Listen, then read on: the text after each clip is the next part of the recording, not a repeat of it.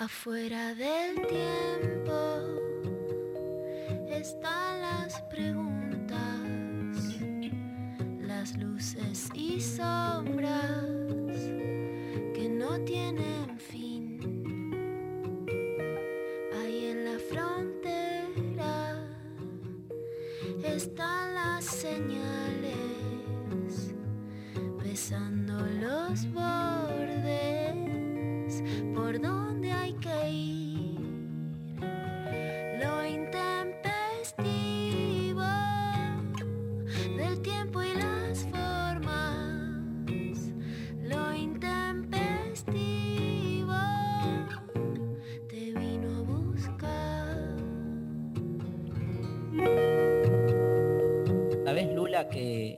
ayer hice un vivo, un Instagram live con eh, uno de mis amores platónicos, que es eh, mi amiga Ana Prada, con quien no tengo ningún tapujo en decirle, le dije así al, al aire, en público, amor platónico, y por primera vez en la historia de nuestra relación, ella me dijo, mira, el próximo encuentro, no sé, cuando nos juntemos, igual va a quedar entre nosotros, pero me, me cambió el humor existencial, ¿entendés? Digamos, Me porque... encanta que Ana Prada es como muy poética, pero es muy picante.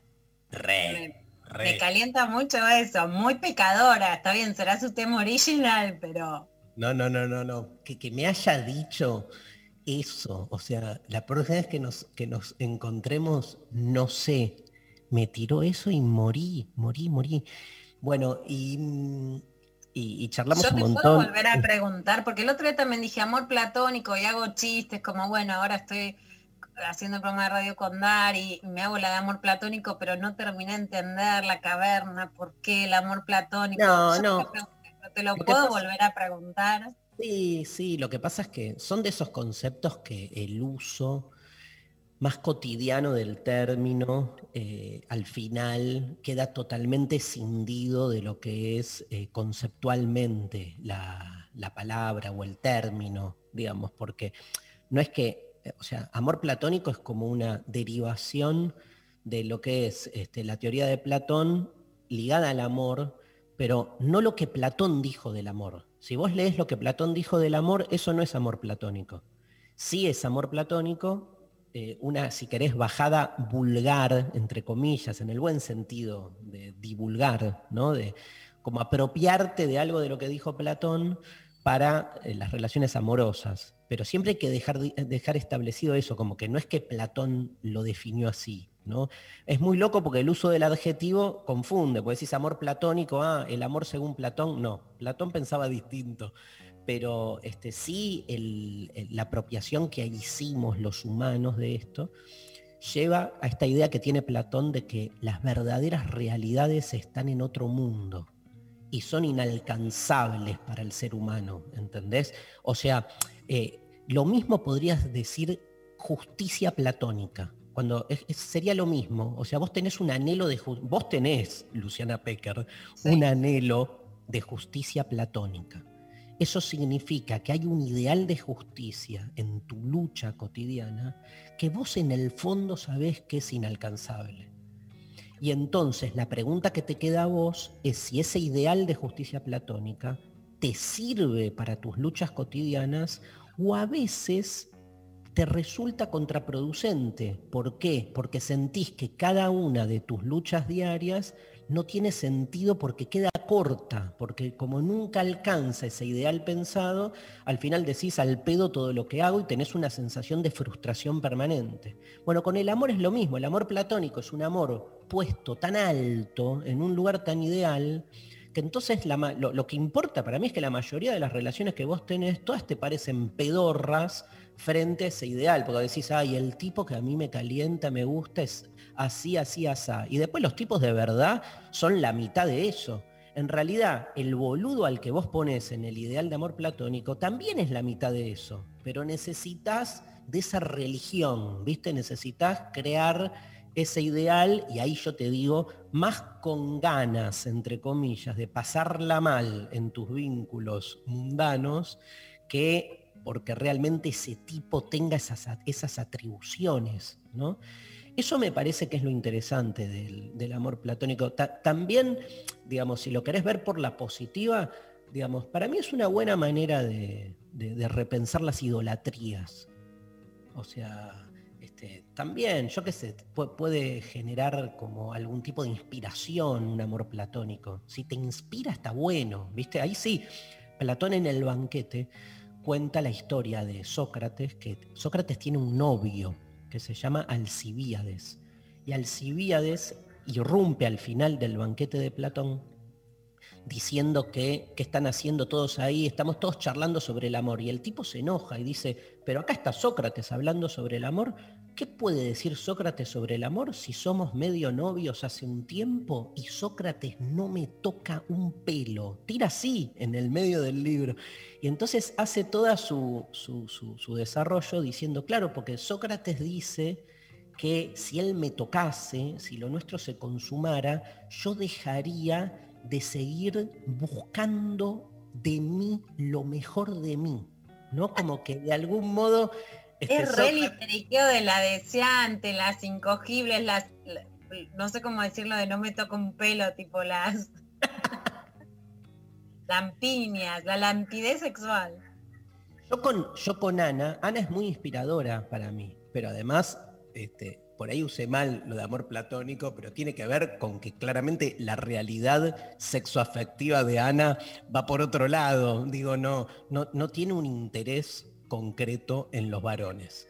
Sin embargo, ayer me desmadró, ¿no? Porque diciéndome, tal vez el encuentro, y eso habla bien de mi capacidad de desvaronizarme, me parece. Yo creo que este, debe, debe ser más que nada por ahí, pero en realidad te contaba todo esto y me fui a la mierda, este, más que nada porque el tema de hoy son los duelos, las separaciones, porque este, no tuvo mejor idea que nuestro psicólogo de cabecera, Luciano Lutero, que proponer ese tema que a nadie le importa, que es el tema de los duelos y las separaciones.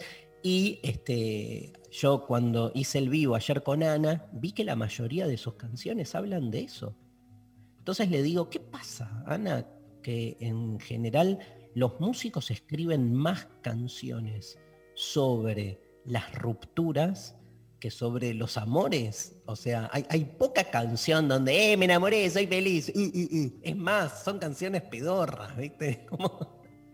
En cambio, la canción de la ruptura, del desamor, viene como con toda esa música así medio también tenebrosa, romántica, en, romántica en el sentido más gótico, ¿no? Que, y ella dijo, sí, de hecho la canción mía, una canción que a mí me encanta de Ana Parada que se llama Tu vestido, este, que es hermosa, este, hoy, na, na, na, na, mi vestido, el prohibido. Ella decía que esa canción que es de amor, no pudo no estar en el marco de una prohibición, ¿viste? Me puse el vestido, el prohibido, y como que para ella el amor siempre tiene un condimento político, y las canciones que ella escribió de amor están siempre, me hizo acordar de ese famoso video que vos siempre nombrás de, de, Ricky Martin, ¿no? El de los... Eh, ah, me encanta, tiburón. Tiburón, tenía un poco esa lógica porque ella contaba la canción es a tu vestido que le surgió en el marco de algo así como medio parecido. Este, ahora vamos a escuchar una canción de Ana Prada porque está entre las seleccionadas, que es este, Adiós, que es tremenda canción. ¿Sabes qué le pregunté también, este, eh, Lula? Le dije, vos escribiste una canción que se llama Adiós. Ahora, ahora te la voy a hacer escuchar en un rato. Eh, pero fue una ruptura de hace 15, 20 años que tuviste con una novia. ¿Qué haces? Pasaron 20 años. Volvés a cantar a Dios. ¿Qué onda? Porque ya está. O sea, eso que te, te llevó y me dijo algo muy fuerte. Me dijo, mira, Darío, en el medio se me murió mi mamá. Y la canción la traspasé. Una canción que yo escribí para una novia, después resultó ser una celebración en mi recuerdo de la muerte de, mi vieja. Me mató faltó, ¿viste? Cuando, porque nosotros tenemos esa relación con la música también, que no importa, digamos, este, por qué la escribieron, para qué, uno se la va apropiando, reapropiando desde distintos lugares. Bueno, cuestiones que hoy tenemos, entonces, hoy, hoy no nos acompaña María Stanriver. ¿Cómo la vamos a extrañar?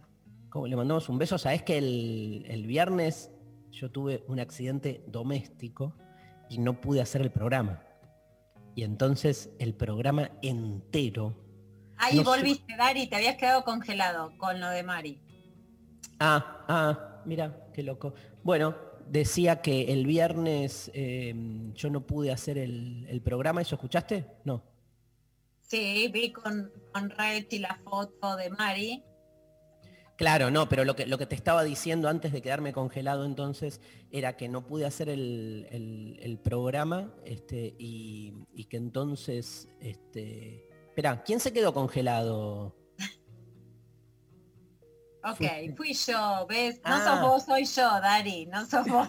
No es tu wifi, es el mío. Bueno, lo, lo que te contaba es que este, parece que Rechi y, y María la rompieron, Lula.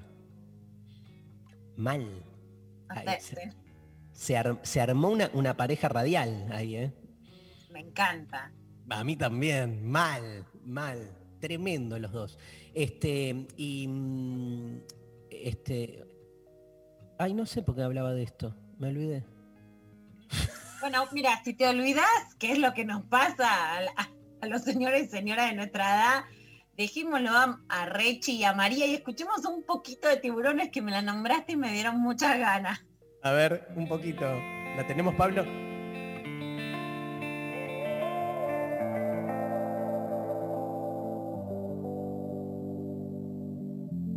Ya no sé por qué peleamos así, basta de hacernos daño, que se nos van los años. Sofi canta conmigo.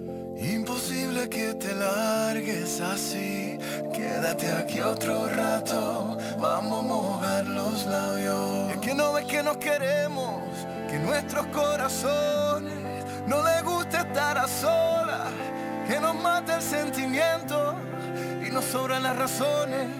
Gastemos todas las municiones, ganemos la batalla que aunque da tiempo, dale, vamos a echar el resto, pero cambiemos el escenario, que no quiero pelear contigo, como la ves? Vamos a cambiar de casa, vamos un mes de viaje, hablemos otro idioma, bésame aquí en la calle, por ti cruzo la tierra. Mira, Dari, es muy loco, te voy a decir dos cosas. Si vos hasta escuchás esta canción sola, es una balada de amor. De hecho, vos te acordás que la presentamos en De Construir el Amor en el, en el Conex con mil personas en el patio. Me Lo grosso de esta canción es que es una canción que apela al amor y como la continuidad de una pareja que viene rota, pero Que no ves que nos queremos, que nuestros corazones no les gusta estar a solas. Se fue Lula, ¿no? Nos sobran las razones. Gastemos toda Lula. la munición. Pablo, hace eso y encima pone a una modelo que tiene un pañuelo verde, o sea, por la lucha por el aborto legal, que es el pañuelo que de la Argentina fue al mundo, y terminan, di- digamos, eso sí es utópico, eso es platónico, si querés, haciendo doblegar a la policía, que no es una imagen real, como que la policía se rinde ante el amor y la lucha, eso no va a sucedernos, eso es platónico, pero bueno, fíjate hoy como él decía, bésame aquí en la calle y si algo que no podés es besarte, menos en la calle, ¿no? Pero la idea de que la apuesta al amor es una lucha política, eso me encanta. Total. Bueno, se te se, entrecorta mucho hoy, este, pero este, quedaste ahí congelada, Lula, eh, pero se, se escuchó en parte lo que dijiste, pero el final sí. Este, vamos, vamos con una canción, Pablo, así re- recomponemos un poco esto. Quiero tirar la consigna. Yo estoy saliendo bien al aire, ¿no? Bárbaro.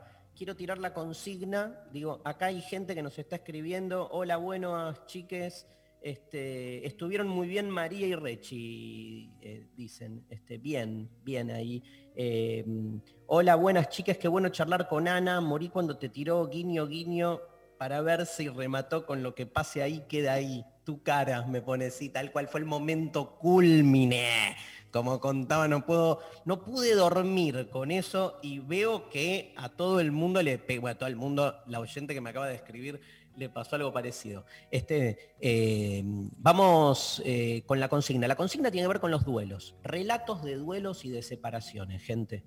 Relatos. Cuéntenos. Audios de hasta 40 segundos y si no mensajes que tengan que ver eso. Este, ¿Cómo pasaste desde, digamos, alguna historia de cómo te dejaron, cómo dejaste?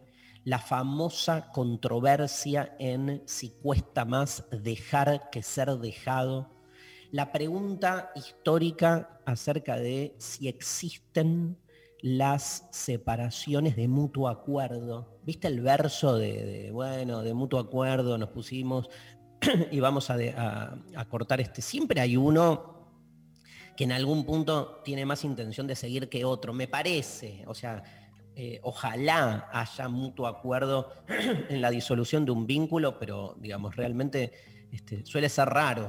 Otra cosa es que uno lo procese con el otro, que haya un acompañamiento, que los dos nos demos cuenta que la cosa no da para más, pero digamos, el mutuo acuerdo también tiene algo platónico, ¿no? Tiene algo como ideal. Bueno, este, y relatos, ¿cómo me dejaron? Es la más linda, la más divertida, la más catártica. Yo tengo unos relatos, ahora cuando volvamos de la canción, volveremos sobre esto así, de cómo me han dejado en este, situaciones insólitas, que vos decís, boludo, boluda, hace las cosas un poco mejor, o sea, hace falta, viste, aparte todo ese, trasfondo, el lugar donde te citan para dejarte, odio eso, odio. El lugar donde te citan el modo, este, lo inesperado, ¿viste? Como que te dan un regalo, te dicen, bueno, decís, ay, me ama. No, esto es el regalo, el regalo de la muerte, boludo. O el mejor garche de tu vida que pasás y a la mañana siguiente te reciben con adiós. ¿No? Una cosa increíble. Pablo, ¿te puedo cambiar este, la canción y empezar con la de Ana Prada? Me parece, ¿no? Sí. Vamos, este, 11 39 39 88 88 nuestro WhatsApp, nuestro número de teléfono para audio, para que nos escriban también a Instagram, a Facebook, a Twitter, 11 39 39 88 88, relatos de duelos y separaciones. Ana Parada, una de las canciones que más me gusta de mi novia, Ana Prada. Adiós.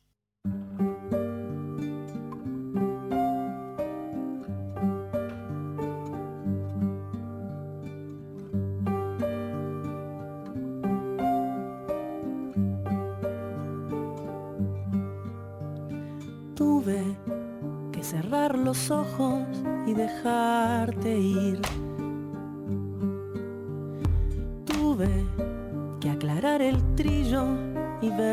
Verte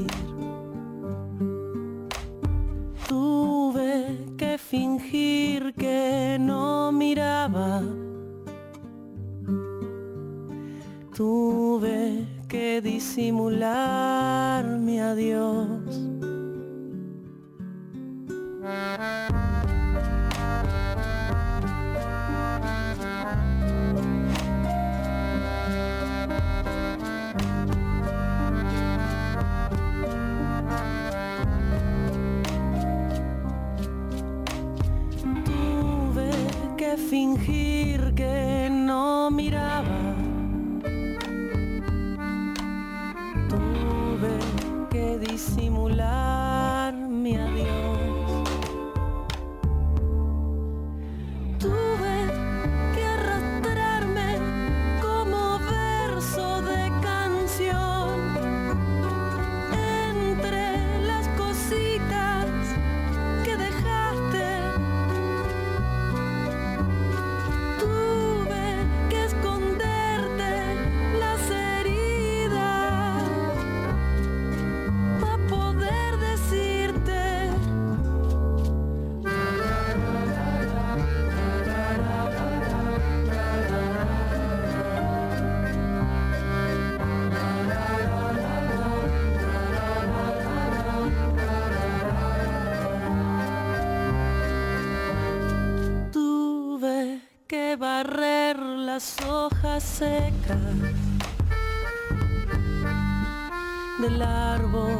que plantaste en mi jardín.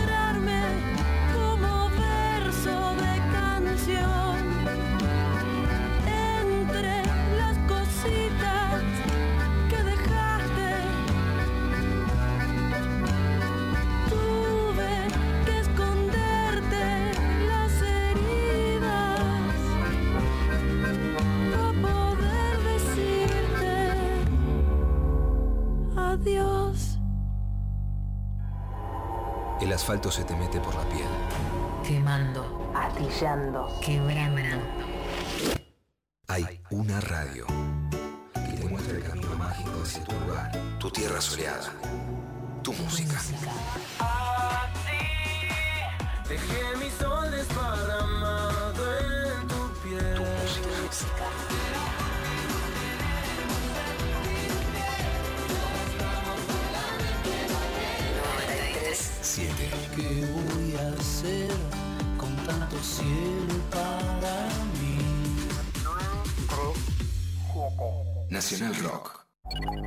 Gracias por elegirnos y gracias por quedarte en tu casa. Nuestro compromiso es con el aire y con la salud. Por eso, respetando las normas establecidas, desde Nacional Rock seguimos trabajando para que no te falte la radio, para que te informes, para que te diviertas en estos tiempos tan difíciles y tan inciertos. Tu compañía es la nuestra. 937 Nacional Rock. Hacé la tuya. Pensar lo que decimos es decir lo que pensamos. Pensamos. Nacional Rock. Nacional Rock. Lunes a viernes. De 11 a 13. Lo intempestivo. Darío Stanraiver. Luciana Pecker. María Stanraiver. Qué temazo el de Ana Prada, temazo y cada vez que lo escucho no puede, ahí está Lula Pecker de nuevo, no puede en la canción Ana decir la palabra a Dios, que es como asumirla, ¿no? Este, y, bueno, y obviamente la canción termina cuando puede decirla. Fascinante. Decíamos, Lula, cuando tiramos la consigna y nos llueven ya mensajes, digamos, toda la- la filosofía, por decirlo así, en sentido amplio, que hay alrededor de una separación. Tipo, yo tiraba recién si existe el- o no el mutuo acuerdo en una separación o si es un ideal, hablando de ideales, como que siempre uno, o sea, se puede llegar al acuerdo de que la cosa no funciona más, pero me parece que esa, ese ideal de que a los dos nos pasa lo mismo por igual es medio como, digamos, ideal, ¿no? Siempre alguno siento yo, por lo menos lo que me pasó a mí, este, quedó como más enganchado que el otro, más allá de que la decisión finalmente se consume. Y otra cosa que tiré, y acá estoy viendo que los mensajes llegan en esa línea, son esas situaciones insólitas de, de- de- de- de cómo te dejan, ¿viste? Como que primero te hacen un regalo, vos estás esperando. a, mí, me ha pasado de que alguien me citó a hablar y yo dije, ah, me va a decir que me ama. Y era para decirme lo contrario, ¿entendés? Soy absolutamente desconectado. Después me doy cuenta que el idiota es uno, ¿no? Porque no podés errarle tanto a un diagnóstico. Pero viste que, hay- y por otro lado, hay gente chota que te la hace como medio enigmática y entonces te hablan metáfora, no sé qué. Bueno, ¿sabés qué mierda te está queriendo decir? Si te, te- te va a decir vamos por más o te corta la- las alas, ¿viste? Y bueno, eso pasa mucho, me parece que son muy interesantes y están llegando muchos mensajes, este, eh, todas las situaciones que hay alrededor de esto. Quiero contarles porque la gente empezó a mandar consigna sin saber que estamos... Ah, porque está posteado, perdón, pero no lo dijimos al aire. Estamos sorteando el curso que empiezan Luciana Pecker y Mariana Carvajal el domingo en el Conex. Cosa, yo te cuento, Luciana, creí que empezaba ayer y me puse, me puse, tengo ya mi ticket de entrada y me di cuenta a último minuto, en un último momento, yo ya estaba, quería aprender sobre anticoncepción, todo, porque eh, sé que la primera este, charla tenía que ver con eso y bueno, no, es a partir del 8 y vamos a sortear La intimidad es política, el curso este, de Luciana y Mariana en el CONEX. Te hago una pregunta, Lula, así, liviana. ¿Cuál fue tu peor situación que vos recuerdes? No, pero escucha, no, no desde lo profundo, desde lo escenográfico, que vos digas casi como que hoy te cagues de risa, de decir, no, no puedo creer cómo me dejaron en este escenario o, o yo dejé en este escenario. ¿Te acordás alguna? Yo te voy a contar una que es tremenda, pero te, te escucho primero a vos. No, creo, no la peor, ¿no? Creo que la peor es inenarrable, pero pero sí que justo la, la oyente de la semana pasada nos decía, y era 28 de diciembre, y era 28 de diciembre, 28 de diciembre es, mi cumpleaños, ella lo decía por el Día de los Inocentes y como que creía que era una broma, ¿no?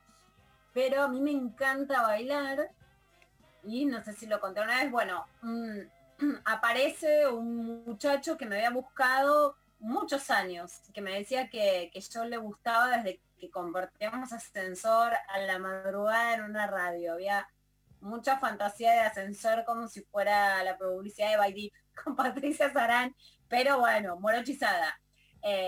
Y aparece en mi vida, hace toda una movida y me dice que él me iba a ir a buscar equipos para, para hacer una fiesta con mucho baile.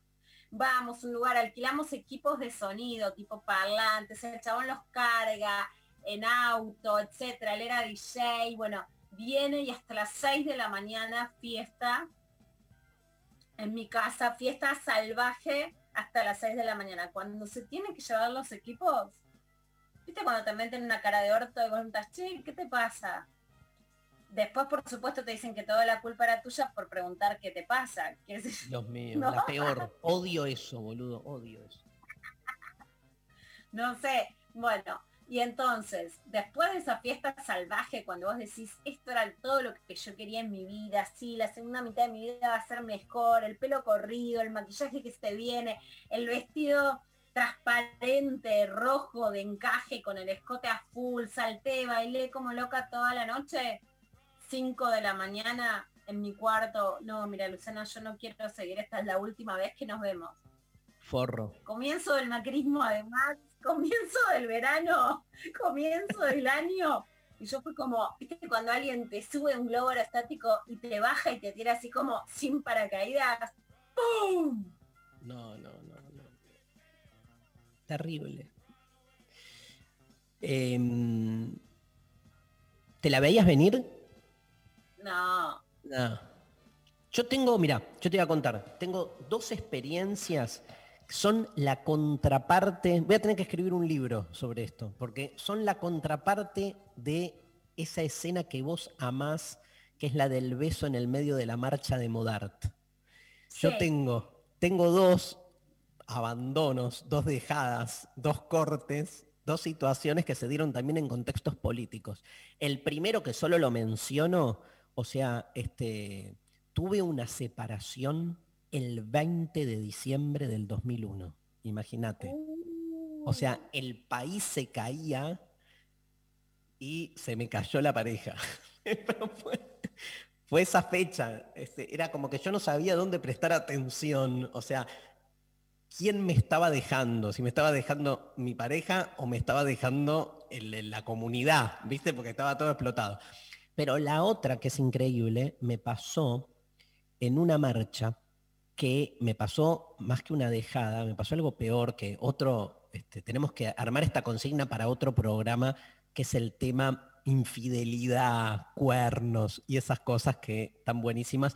Estoy hablando de una escena donde este, la protagonista, que era mi novia, yo era muy chiquito, debe estar escuchando este programa porque ahora somos re amigos y es re fan.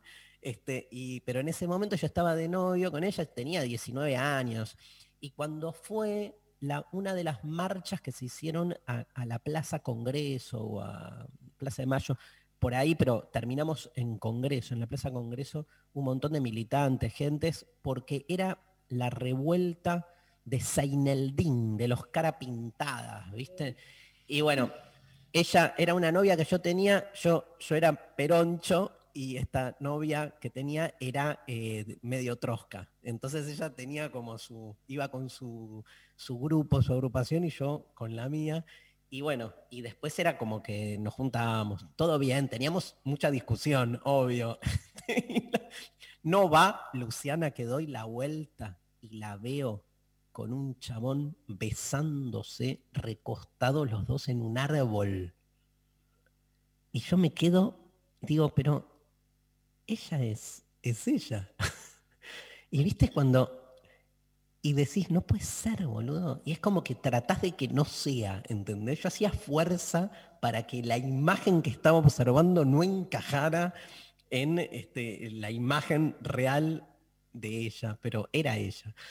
Y mm, nada, un beso, punto, la verdad, pero en ese momento se me cayó y, y bueno, este, no, no hubo, no pude, tampoco después cuando le dije, che, te vi, primero me dijo, no, no, y después fue como, bueno, sí, y es como que, o sea, estaba todo para seguir igual, pero no, no o sea, no, no, no hubiera sido para mí un, un elemento de corte radical, pero evidentemente ella fue como mucho más este, eh, contundente y me dijo, no, no, o sea, eh, eh, me pasan muchas cosas con estas personas, como que fue, ayudó a la separación. De hecho, terminó casada con, eh, con, este, con- con esta persona, tuvo hijos, tuvo como 20 años casada, ¿no? Después se separó. Pero, digamos, hizo, hizo su vida, digamos, grosa con, con él. Increíble. Así que el escenario político, el escenario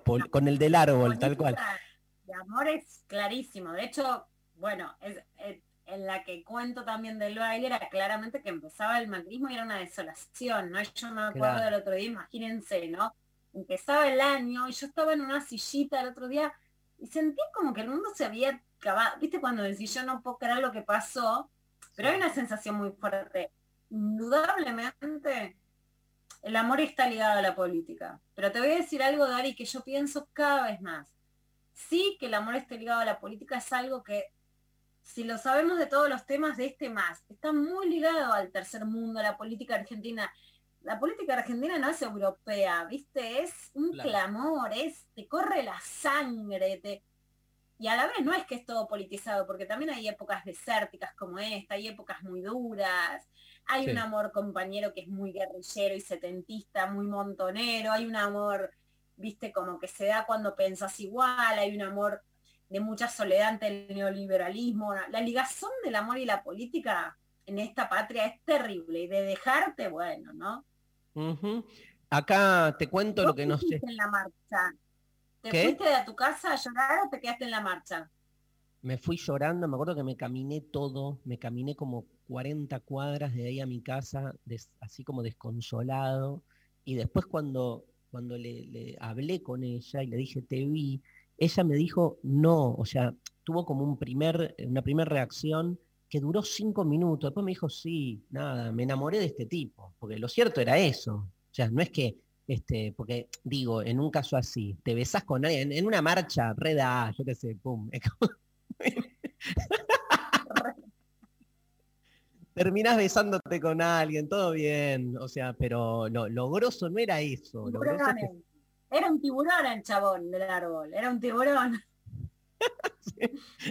te besaste un árbol, loca, te besaste un árbol. Dice, cuando me divorcié, nos escriben por Instagram, creo que duele antes, dice alguien acá, porque cuando se concretó me sentí bien, ¿no? Como que toda la previa, es cierto que la previa de la separación cuesta un huevo, ¿no? Cuesta un montón decir, "Ah", este, y a veces eh, es aliviante, más cuando tenés tanto tiempo antes de, procesamiento, ¿no? Y, o de, falta de, de decisión, más eso- esos casos donde sabés que tenés que cortar y no podés, por ejemplo. Y después cuando se concreta genera algo de alivio. Tres años de novios, se fue tres meses de viaje, dice otro oyente. Desde allá me pintó el mundo de colores, volvió y a las dos semanas me dejó sin explicación. Este, parecía que estaba con otra, sentí un dolor inexplicable, bajé 10 kilos. ¿Cómo dice? Dice algo así como que este, tuvo algo positivo, que bajó 10 kilos, este, pero sí, o sea, la depresión a Bueno, veces... más allá del tema de adelgazar, de engordar y todos los mandatos culturales alrededor de eso, Sí. hay mucha gente que deja de comer, hay otra gente que come más porque la comida está ligada a las emociones y a veces que se te cierra la panza y a veces que al contrario, para sobrevivir o algo te agarras al chocolate como una balsa. Total. Chicos, dice Storage con S, me dejaron un primero de enero, lluvioso. Habíamos vuelto en Navidad, o sea, duró nada. Este, sí, lo- no. Hay, hay fechas que no da, no da, no da. Yo conozco gente dejada el día de, sus de su propio cumpleaños, ¿viste? No da, o sea... Y te la acabo de contar, Dari, te la, te la acabo de decir. Sí, sí, sí, sí, sí. Sí. Bueno, pero ya era, era, era el 29. Era la madrugada. Y tuve que devolver el equipo de sonido en taxi, porque el chabón ni lo puede devolver, por favor. El duelo más choto que hice fue a los 18 años al haber decidido abortar. La otra persona se aseguró que haya salido todo bien y se las tomó. Tuve, tuve complicaciones médicas, hoy estoy bien, laburé mucho el tema en terapia, pero recién pude cerrarlo 14 años después, cuando me encontré al chabón en la calle y con los ojos llenos de lágrimas, me abrazó y me pidió perdón. Besos grandes, Dani. Tremendo, Lula, ¿eh? ¿Cuántas historias de estas? Tremendo. Tremendo. Por supuesto que ahí también es, hay un dolor que es del amor y que sí, Dari, me parece que es importante tener en cuenta esto, ¿no? Incluso quienes trabajamos sobre la violencia y la desigualdad, aceptamos y entendemos que hay un dolor que es el desgarro amoroso, pero por supuesto que las desigualdades entre mujeres y varones profundizan esa vulnerabilidad, ¿no? Obvio, pero obvio. la profundizan y por supuesto la clandestinidad del aborto hace que la situación sea mucho más cruenta. Sí. Em, el duelo hay que... Alejandra dice, el duelo hay que atravesarlo, chiques, y es terrible, pero necesario para una nueva etapa. Estoy en medio de una separación y la consigna llegó justo. Alejandra, un gran abrazo, obvio. Dice el Jesús de Almagro, me dejaron dos veces y las dos veces diciéndome sos hermoso, re bueno, re buen padre, me apoyás en todo, pero no te amo más. Así como puntapié inicial, muy poco margen para tratar de salvar las relaciones y luego el tiempo hace el resto, pero es aceptar y dejar ir. Desde ya, así suena hermoso, pero me llena de duda en lo personal, me llené de culpas, pero acá estamos. Este, lo que no mata te fortalece, dicen por ahí. Sí, lo dice Nietzsche. ¿Eh? Lo dice Nietzsche, Nietzsche lo dice. ¿Cómo No lo dice? dicen por ahí.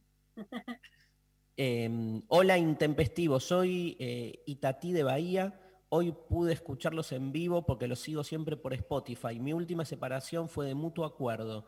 Noté que de su parte ya no existía el mismo amor y como lo quise, lo quiero tanto, concluí que lo más sano para los dos era separarnos. Yo no podía ver que él fuera infeliz, aunque eso significase que deje de estar conmigo.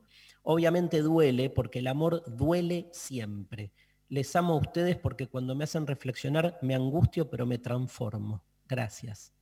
Ay, me emociona, boludo, no puedo creer. Hermosa. Y Tati, un beso enorme. Dice alguien más acá por WhatsApp, mi actual esposa me dejó cuando estábamos de novios porque yo era cinco años menor que ella y eso me daba miedo. Unos meses más tarde ella sola me volvió a buscar, como yo aún estaba dolido, le dije que yo no le volvería a pedir que salgamos de vuelta como pareja. Entonces ella se, arrodilló y me pidió salir de vuelta llenos aquí con tres hijos y ya 12 años juntos. Ay, bueno, me encanta. Pero además, Igual, ¿cuál es la cinco diferencia años. de edad, Dari? Cinco años.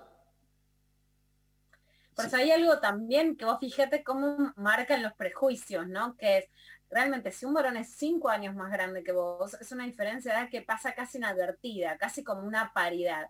Cuando una mujer es uno, cuatro o 20 años más grande que el varón, se arma un dramón y eso por supuesto puede estar buenísimo. Total, hay, hay, due- hay, hay duelos, mira, hay mensajes, mira cómo estoy, ¿eh? Hay duelos, hay duelos, Pablo. Añoranza de lo que fue, dolor por lo que ya no es. Un abismo se abrió, estamos solos, siempre voy a estar en vos. El olvido es imposible, sentir esta enorme tristeza que nada mitiga. Solo ritmo, la melodía, el acorde me llevan. Voy allí. Bien, cada uno hace catarsis como puede. Otro, otro audio. Hola chicos, ¿cómo están? Soy Ale de Córdoba, soy eh, una mujer de una generación con mandatos sociales, familiares, culturales, religiosos, donde teníamos que casarnos, tener hijos, estudiar, recibirnos con los hijos colgando, sostener el matrimonio a través del tiempo. Y un día, cuando el Señor que tenemos al lado está súper cómodo porque todo recae en nosotros, incluso sostener el matrimonio, algunas agarramos el martillo y tiramos todo abajo y seguimos. Y hay vida después de eso. Tremendo. Bueno, me encanta, me encanta este mensaje porque Dari también, digamos, una cosa es la separación amorosa y otra cosa es la separación de los mandatos y la separación de la injusticia, ¿no? Porque una cosa es como pareja y otra cosa es justamente tenemos que hacernos cargo de todo es dar más tiempo, dar más abnegación, dar más concentración, dar más carga. Entonces, claramente para las mujeres que rompieron no solo esas parejas, sino esos mandatos y esas desigualdades, no hay duelo, o en todo caso hay duelo de, de- de otras cosas, de lo que no viviste por haber estado sometida a esas situaciones, pero básicamente hay liberación. Y es una liberación que no es solo amorosa en el sentido de con el otro, es una separación de esos mandatos que hicieron más infeliz tu vida. Total, Lula. Te amo, mi amor. Escuchá, escuchá esta que me encanta. Hola, intempestives. Me dejaron a punto de mudarme con mi pareja de aquel momento un 21 de diciembre, comienzo del verano y de cara a todas las fiestas. Eh, estaba a punto de mudarse, ¿no? Lo oculté durante la Navidad, pero todos mis familiares me regalaron cosas para la casa nueva. Yo rompiendo el papel de regalo con una sonrisa dura por fuera y devastada por dentro. Mi amor, ahí vemos la foto. No podemos creer, pero aparte, creo que el modo en que lo cuenta, no digo que lo superó, pero por lo menos hay una ironía ahí. La ironía, cuando uno siente que puede hacer un relato, eso lo vi en mi terapia, cuando uno siente que puede hacer un relato de su separación, ya, desde algo de humor, con algo de ironía, o sea, que se va generando una distancia narrativa, bueno, em- em- empezó algo a cuajar para bien, ¿no? Me parece que si no, ni lo contás, o sea, o sea, o abrís la boca y te sale este, mierda, digo, básicamente. Hola, Intempes, arrancar un lunes así hablando de duelos es medio como para un corchazo. Escribí y borré este mensaje muchas veces, pues llanto. Resumo, no puedo superar el duelo de un vínculo sexoafectivo que tuve en el verano con un chongo que me gusta desde siempre. Necesito un abrazo, les amo, gracias por la compañía de todos los días. Bueno, abrazo virtual. Abrazo, nos abrazamos. La radio de alguna manera, Dari, es un abrazo. Sí. Y además algo también muy importante. Hay muchos mandatos de esta época que es, si te quedaste enganchado con un chongo, sos una boluda. Si no lo podés superar y todavía te duele, eh, soltá. ¿No? Eh, Tatuate, soltá. Hay mucho mandato de que las cosas no tienen que doler, que para mí no solo te hacen doler más, sino que te hacen sentir desubicada. Y bueno, si tenés que sufrir, sufrir, si tenés que llorar, llorar, acá estamos. Relación de siete años. Me di cuenta que ya no quería, pero cada vez que quería dejarlo, no podía. Dice Sole Insaurralde por Instagram. Santi Míguez 23. La cité en una plaza y tiré un no sos vos, soy yo, y desaparecí. yo reivindico el no sos vos soy yo. O sea, con el devenir de la historia. Entiendo que el no sos vos soy yo duele. Y que se formó un clásico de me lavo las manos, mira, no te quiero joder. Ahora, yo prefiero el no sos vos, soy yo, porque no responsabiliza a la otra de lo que al tipo le falta. Y por otro lado da la cara, está bien se borra. Ahora, el fantasmeo es mi palabra, y por otro lado es vos hiciste y es te dejo sola y con esta maroma de carga sobre vos. Lula, te invito a escuchar una canción para cortarse las venas con una gilet. No, no, no. Se llama Te abracé en la noche y es de otro novio uruguayo que tengo yo que se llama Fernando Cabrera. Este, ahí tenemos el trío sexo afectivo perfecto, Cabrera, Ana Prada y yo. Ahí el extranjero argentino metiéndose entre los uruguayes temazo, se los regalo para el duelo que hagan. Te abracé en la noche. Te abracé en la noche. Era un abrazo de despedida. Te ibas de mi vida. Te atrapó la noche. La oscuridad traga y no convida, quede a la deriva. Tal vez fue un derroche. Los sentimientos más bendecidos flotan como idos.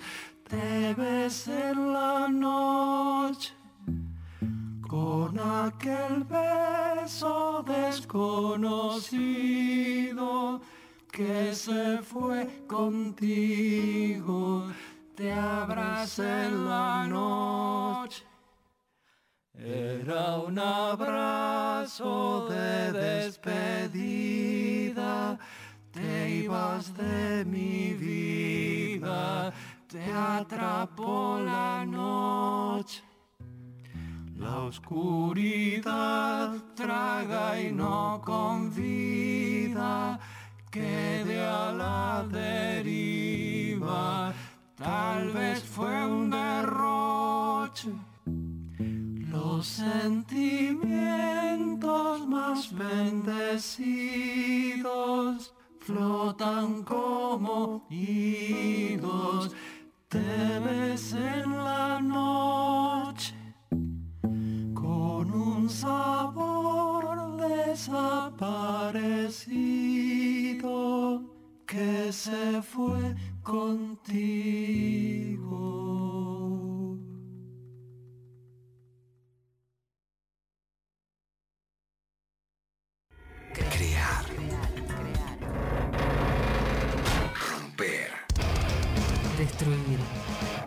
Construir.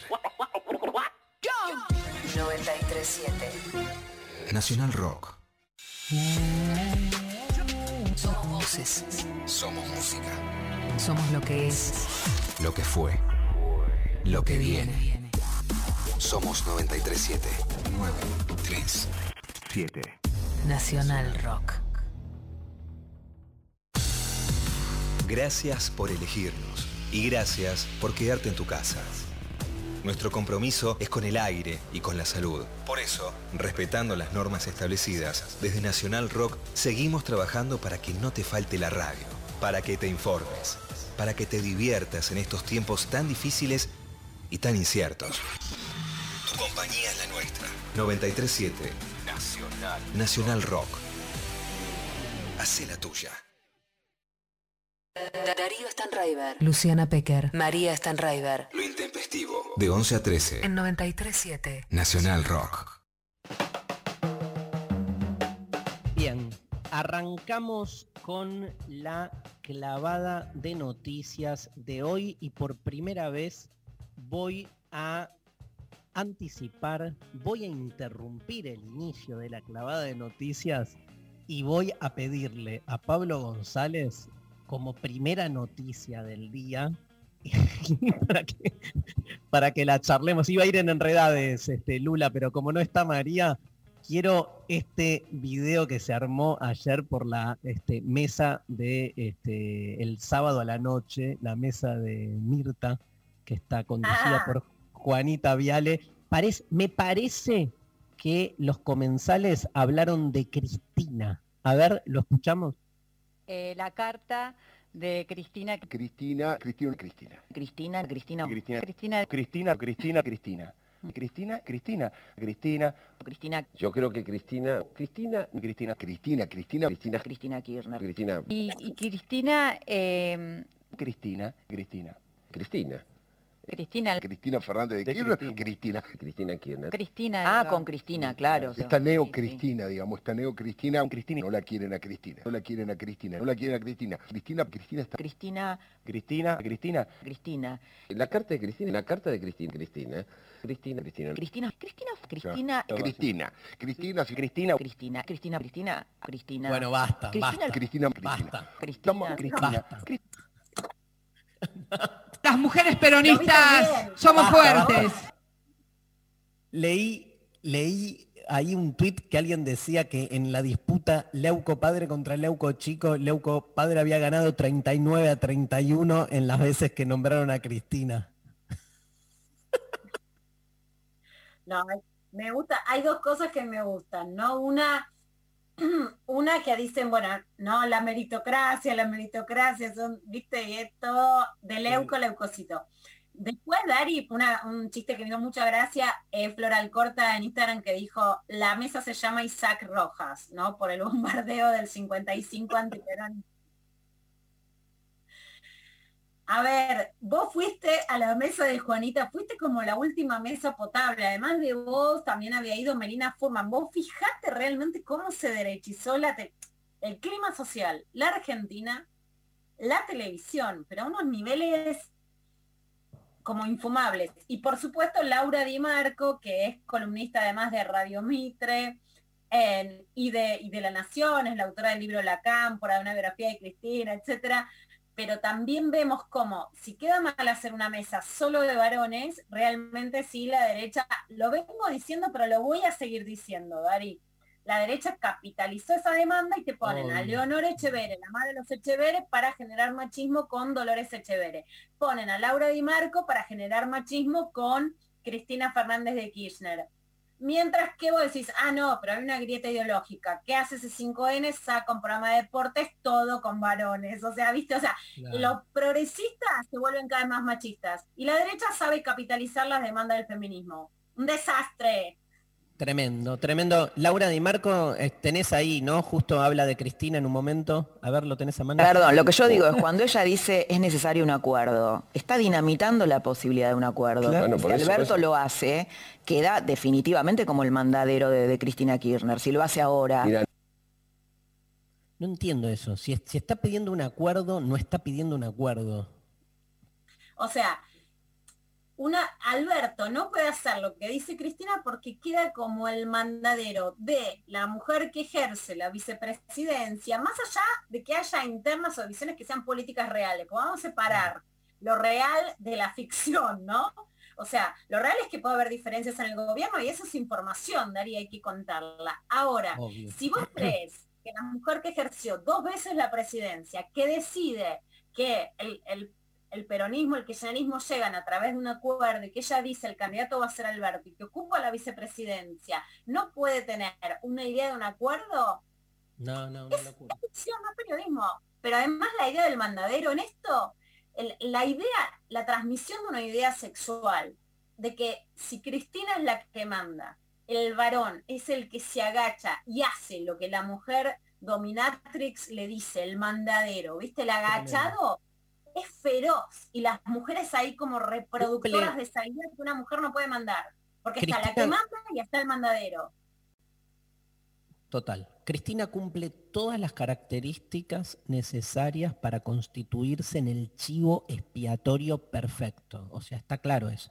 Le endilgan todo, ¿no? Más allá de su ser mujer, ser peronista, digo, cumple todas las eh, los rasgos. Ahora es increíble que en 200 años de historia argentina se repita la misma matriz. Siempre, digamos, la necesidad de este, contar con un chivo expiatorio, siempre la derecha, para construir política desde ahí, ¿no? El día que, que, se le agote eso, digamos, hay, no, no. Incluso fíjate que durante el macrismo no, no pudieron tampoco soltar eso, porque saben que es la manera que tienen de, nada, construyen su identidad desde ahí, ¿no? Este, em, todo tuyo, Lula, perdón que me metí.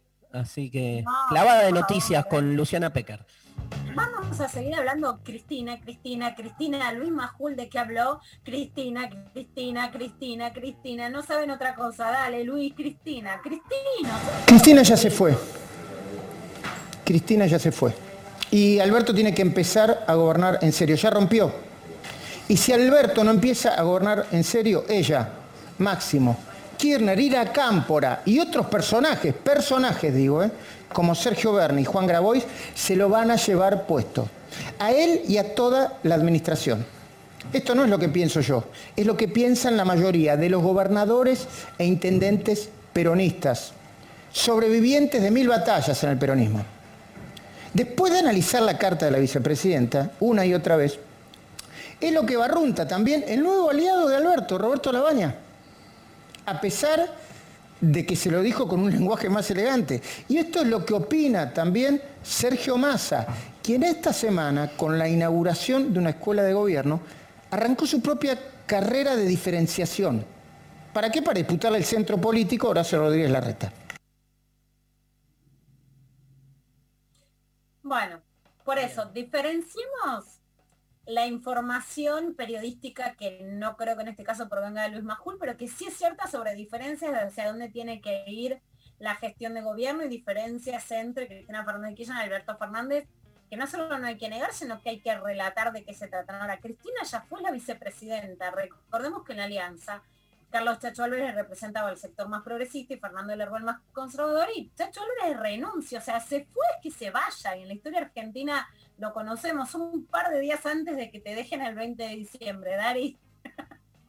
Chacho Álvarez había renunciado, digo, o sea, hay un duelo político que es cuando alguien realmente se va. Obvio. Y después hay información que no es información, ¿no? Que es inflar una situación desde la negación de la realidad, que es el cargo que ocupa Cristina Fernández de Kirchner. Bueno, Massa también hablaba de Sergio Berni, un personaje político sin ninguna duda que ha generado muchos debates esta semana. Por ejemplo, Sergio Maldonado, el hermano de Santiago Maldonado, puso un tuit en donde dice, tenés incontinencia verbal y sed de protagonismo mediático, que no ayudan en nada. Humanizate, humanizate un poco y deja de provocar, le dijo Maldonado a Sergio Berni, por supuesto más allá de las imposturas o las declaraciones con la, el desalojo de la toma en Guernica, festejada por algunos sectores de la derecha como un día feliz, por supuesto condenada eh, por lo que implica el desalojo hacia eh, familias pobres, con pibes, etcétera. De mi parte, por supuesto, condeno esa política del gobierno de la provincia de Buenos Aires, que no es solo una decisión judicial, sino que fue adelantada, fue cubierta, etcétera. Pero además, en donde hay apología, porque Sergio Berni promocionó este spot de super policía en su Twitter. El derecho a la vida, el derecho a la libertad y el derecho a la propiedad privada son innegociables.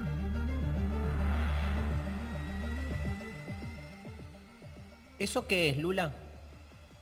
Esa es una spot de Sergio Berni con imágenes del desalojo a la toma de Guernica, eh, con, con musiquita de ciencia ficción.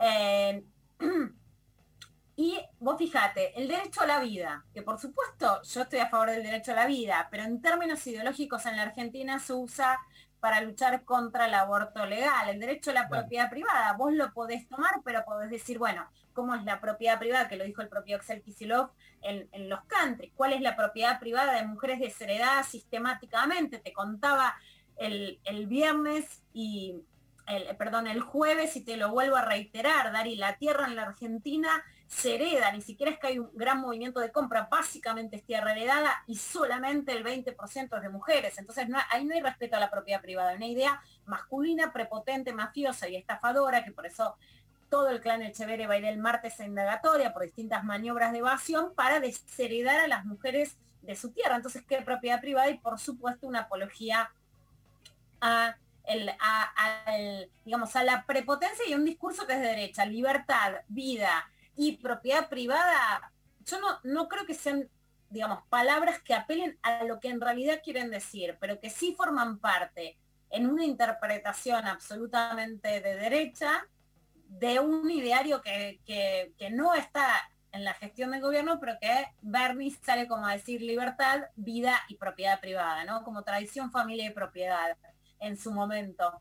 Bueno, vamos a escuchar otro debate que es sobre la ley de etiquetado de alimentos, que seguramente algo vamos a aprender o decir también en su curso que, nos podés reiterar a la charla con Sole Barruti. Sí, el... Están jugando con nuestra salud. Con la tuya. Ahí está. Con la mía. En los últimos días, Coca-Cola habría estado ejerciendo presión sobre el Poder Ejecutivo para que hagan modificaciones a su medida sobre la ley de rotulado frontal. La ley de rotulado frontal no es una ley improvisada, fue hecha durante muchísimo tiempo por legisladores que supieron escuchar y reunir la evidencia científica más contundente para proteger a la población. El proyecto establece que los productos lleven una etiqueta que muestre de forma clara y detallada los excesos de algunos de sus componentes, como el azúcar, las grasas y el sodio. Queremos saber qué comemos y qué bebemos. Este proyecto también garantiza el derecho a la información, regula la publicidad de niños y niñas y mejora los entornos escolares. Y es un paso fundamental. Bueno, esto era lo que, lo que estaban diciendo algunas figuras como Ingrid Beck y Soledad Baruti, con la que contanos, Dari, cómo va a ser también para, poder escuchar su charla. Sí, ahí la escuchábamos a la amiga Sole, este, que estuvo muy eh, presente, obviamente, digamos, por su especialidad, pero la, ley tiene media sanción en Senado, va ahora a diputados. Yo qué sé, son esas cosas, viste, que, este, lo, o sea, todo lo que sea, digamos, a favor de mejorar la calidad de vida, aunque uno, vuelvo a la reflexión inicial sobre el amor platónico, ¿no? Digo, si vos lo pones en un lugar ideal, vos decís, cuánto lográs con un etiquetado más fiel de lo que la comida tiene. Yo creo que mucho, yo creo que cada vez estoy más convencido que esos pequeños pasos ayudan un montón. Lo cierto es que hoy te venden cualquier cosa y no está claro, en algún punto te mienten, ¿no? Porque no, al, no estar claro los componentes que tiene un alimento que te venden, evidentemente vos no sabés lo que estás consumiendo. Y como la publicidad siempre es engañosa y está buscando de algún modo que lo compres, tenés el derecho ciudadano a saber qué te estás metiendo en la boca. Entonces, la ley de etiquetado lo que busca es eso, es que sea bien claro qué es lo que cada producto tiene. Ahora, si con eso lográs un cambio radical en la forma de comer y sobre todo no vos, en lo que de algún modo la industria te, ofrece y te impone, nada, queda abierto el debate. Yo creo que sí, yo creo que es un montón.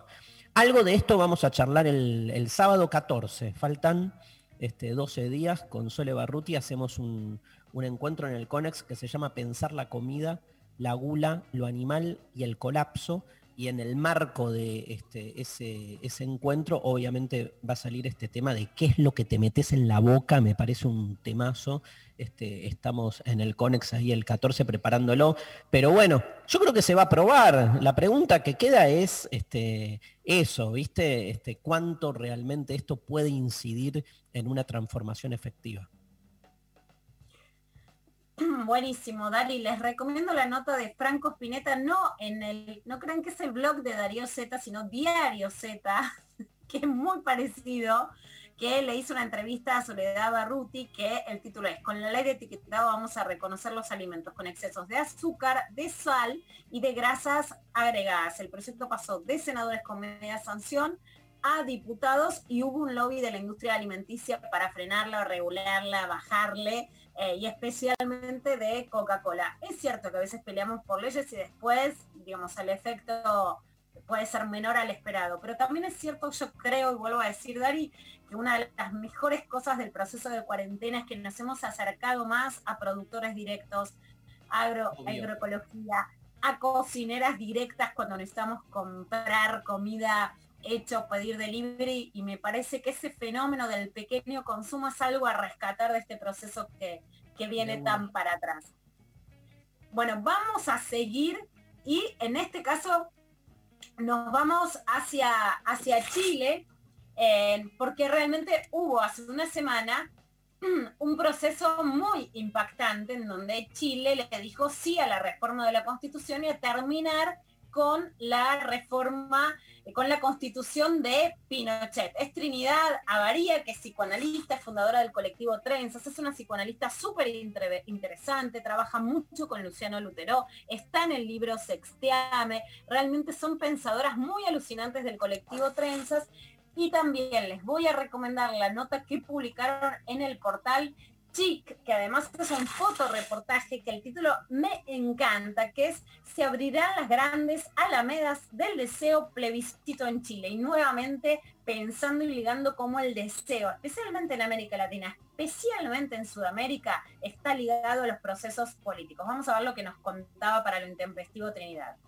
junto con las chicas del colectivo analizábamos lo que había sido la jornada de ayer y pensábamos en, en, tres puntos fundamentales. Primero, cómo este plebiscito nos había devuelto la cualidad política, porque el plebiscito del 89 nos había devuelto la democracia, pero no la política. En la política uno, uno se sitúa como sujeto, ¿no? Y ayer eso se vio muy presente en, distintos sectores y, en sectores que, históricamente no participan. ¿Por qué pensamos que nos sitúa como sujetos políticos? Porque hay algo, y esto es como el punto 2 del deseo que se despierta en esta elección, ¿no? que venía transitando en Chile, en Chile desde hace un año del estallido, de la revolución de la revuelta. Algo del deseo, como si, como si los chilenos nos hubiéramos permitido, o como país nos hubiésemos permitido preguntarnos qué condiciones queremos para vivir, qué condiciones deseamos, necesitamos para vivir. Em, decíamos con las chicas, esta nueva constitución traerá nuevos orgasmos, o, tomando la frase de Allende, se abrirán las, las anchas alamedas del deseo. Y bueno, y pensamos que, que ahí el rol de las mujeres ha sido muy importante, desde las chicas que saltaron el torniquete del metro hace un año hasta el hecho de que esta va a ser una convención constitucional paritaria, ¿no? Y, el deseo ha sido un deseo de, generar algo nuevo, pero también de cuidarnos entre todos. Ayer votamos eh, no solo por lo que cada uno cree mejor, sino que votamos por lo que creemos mejor para un país, votamos también por los otros y eso nos parece una política feminista, ¿no? Em, y el tercer punto, yo fui a votar con mis hijas y íbamos conversando sobre la constitución, entonces mi hija mayor me preguntaba cómo yo podía saber si es que esta constitución no iba a ser, iba a ser mejor que la que ya teníamos. Entonces lo que le, le contesté era que, que yo no sabía si esta constitución iba a ser mejor o no. Pero lo que sí sabía es que la que ya teníamos no era justa, no era suficiente. Y que con esa certeza ya valía la pena correr el riesgo, ¿no? Bueno, esto nos contaba Trinidad Avaría, psicoanalista chilena, parte del colectivo Trenzas después de la votación del domingo pasado. Dar igual que lo que vos decís con la ley de etiquetado, ¿no? Hay pequeños cambios normativos, pueden ser, digamos, como, como, dirías vos analizando a Foucault, tomados por el poder y minimizados en su efecto político, sí, por supuesto, puede pasar. No hay un avance tan brutal de la derecha y en un mundo tan complicado que puede pasar que este que esta elección también, digamos, termine sin dar grandes frutos. Pero sin lugar a dudas es muy interesante el proceso político chileno. Comienza con las chicas estudiantes secundarias saltando el metro, llega a una constitución que por primera vez va a tener equidad de género en su constitución, eh, se retoma en este, en este artículo que les digo del colectivo Trenza en el portal Chic, la idea de tarde o temprano se abrirán las grandes alamedas, que es la frase poética que da esperanza a los movimientos populares en América Latina, y en, en, la introducción al artículo de Chic, lo que dicen, citan una frase de Virgin Despentes en un prólogo a Paul Preciado, que lo que dice es, no se puede hacer política sin entusiasmo, ¿no? Y de eso es lo que hablamos con la revolución del deseo, de este entusiasmo que dan también los logros. Y en el plazo de un año pasamos de la revuelta en la calle al día en que por votación popular se elige que la constitución de Chile sea por primera vez redactada por una asamblea completamente elegida y paritaria. esta alegría es en el contexto del encierro y distanciamiento de estos meses, nos ha devuelto el ardor a quienes nos hemos atrevido a ser un cambio que nos permite comenzar a escribir la historia de nuestro país desde una roca fundacional más justa y no dictatorial. Así que la verdad es que es por lo menos un gran augurio esto que pasa. Y vamos a escuchar un poquito de Barack Obama, que fue a apoyar en su campaña a Joe Biden en Michigan, ¿no? A días de un super martes y de que las encuestas hasta ahora dan por ganadora a Joe Biden sobre Donald Trump, aunque nunca se sabe, ni en este mundo, ni en las elecciones en Estados Unidos, si es paradigmático que eh, Barack Obama fue con un tapabocas que lo que decía es vote. O sea, ahí también vemos como el sistema de Estados Unidos, que el voto no es obligatorio, está retrasado en relación a la Argentina, porque la mayor incitación es al voto. De hecho, en el documental de Michelle Obama, que se puede ver en Netflix, ella termina contando mucho desgaste. La verdad es que la gran candidata a seguir con la presencia en Estados Unidos era Michelle Obama no lo es porque no lo quiere ser, ¿no? Lo que para mí es un gran retroceso, muestra la desestimulación de la política hacia sus efectos concretos para el desaliento para que no lleguen quienes deberían llegar. Eh, dice muy enojada, la gente no fue a votar a raíz del triunfo republicano de Donald Trump en su primer mandato. Vamos a escuchar un poquito que decía Obama. But here's the good news. On Tuesday, you can choose change. On Tuesday, you can elect Joe Biden and Kamala Harris. You can choose a better America. And what's even better news is you don't have to wait until Tuesday to cast your ballot, Michigan. You can Bueno, vote in esto es person. lo que decía, por supuesto, digamos, no vamos a escuchar, igual me gusta esa contundencia, viste, de película, de película yankee. Lo que, lo que dice, por ejemplo, a ver, el diario Clarín dice que John Biden lleva una ventaja de un 7,2% en las encuestas, pero que la, la distancia en realidad se reduce a un 3,2%, que es casi un margen de error en los estados clave, que por eso nadie se queda quieto y que la, y que la campaña está muy caliente. La nota es de Paula Lugones y dice que los últimos días antes de las elecciones en Estados Unidos suelen ser intensos, pero este año se viven con un dramatismo nunca visto, con frenéticos viajes de los candidatos saltando como canguros por múltiples actos en los estados que serán decisivos en los comicios del martes. Así que no solo, digamos, decide Estados Unidos, sino que decide el mundo.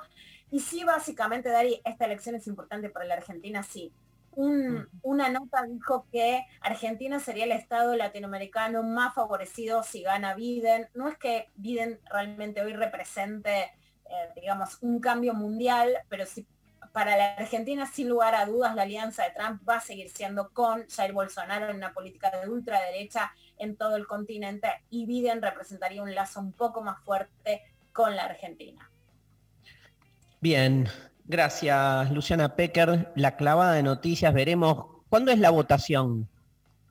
El martes, Mañana, sí. mañana, ya. O sea, estamos ahí viendo porque realmente va a implicar, como decía Luciana eh, Pecker, un cambio pero fundamental. Eh, además porque en las relaciones internacionales está también una de las grandes críticas que se le hace al actual gobierno. Entonces esto marcaría también un cambio geopolítico importante. Bueno, vamos a la pausa. Eh, la última de las tres canciones que elegimos sobre separaciones tiene como un ribete, esperándolo a nuestro maestro Luciano Lutero, a ver por dónde este, nos va a tocar el tema. Es de Gustavo Cerati, se llama Adiós y dice ni más ni menos que aprender a decir adiós es crecer un poco más. Gustavo Cerati.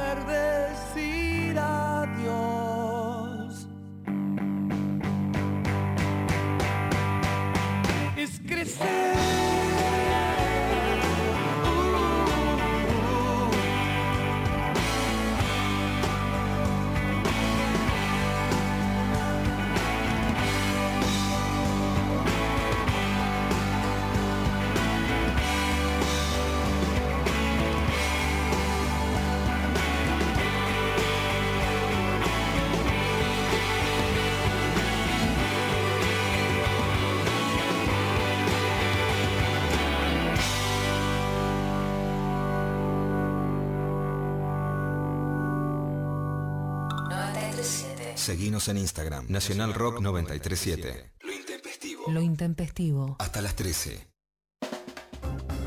Le damos la bienvenida. Estamos todos esperando la palabra que sana y salva de este, Luciano Lutero, nuestro columnista preferido de los días lunes. Hola, Lu.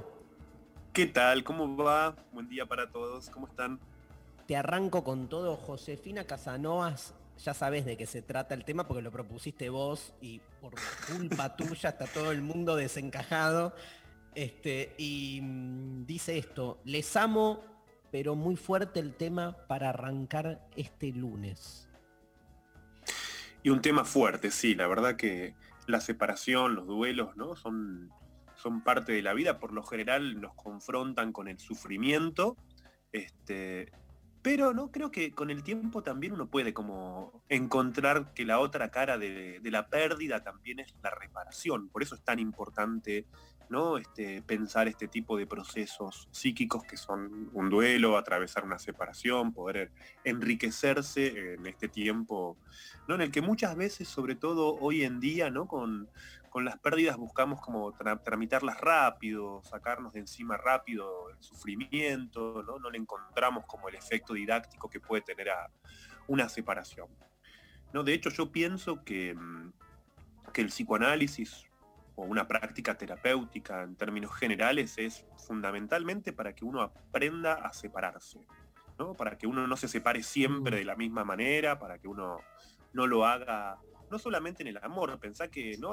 separaciones hay en todos los niveles, ¿no? Hay separaciones respecto, por ejemplo, de un laburo, están esas personas que siempre se van mal de los trabajos y necesitan irse mal porque si no no se podrían ir.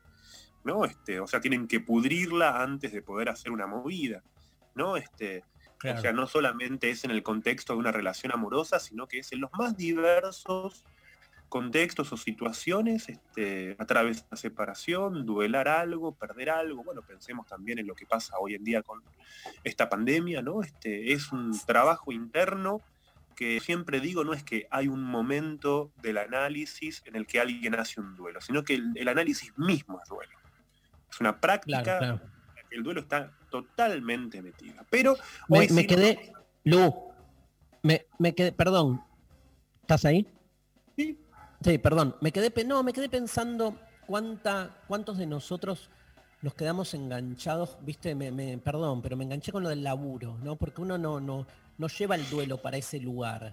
¿Cuántos nos quedamos enganchados este, con situaciones, nada, donde nos fuimos mal de un laburo y nada, te quedás enquistado con eso, viste, y no soltás, viste. Hoy, hoy arrancamos la clavada de noticias de, Luciana con la mesa de, Mirta, donde eh, hubo cuatro personas periodistas el sábado hablando de Cristina y es como, nunca más, viste, Cristina, Cristina, Cristina, Cristina, era como una especie de eh, imposibilidad, un duelo, de que este, ahí, digamos, hay algo que, pasó más allá de lo que ellos este, quieren, ¿no?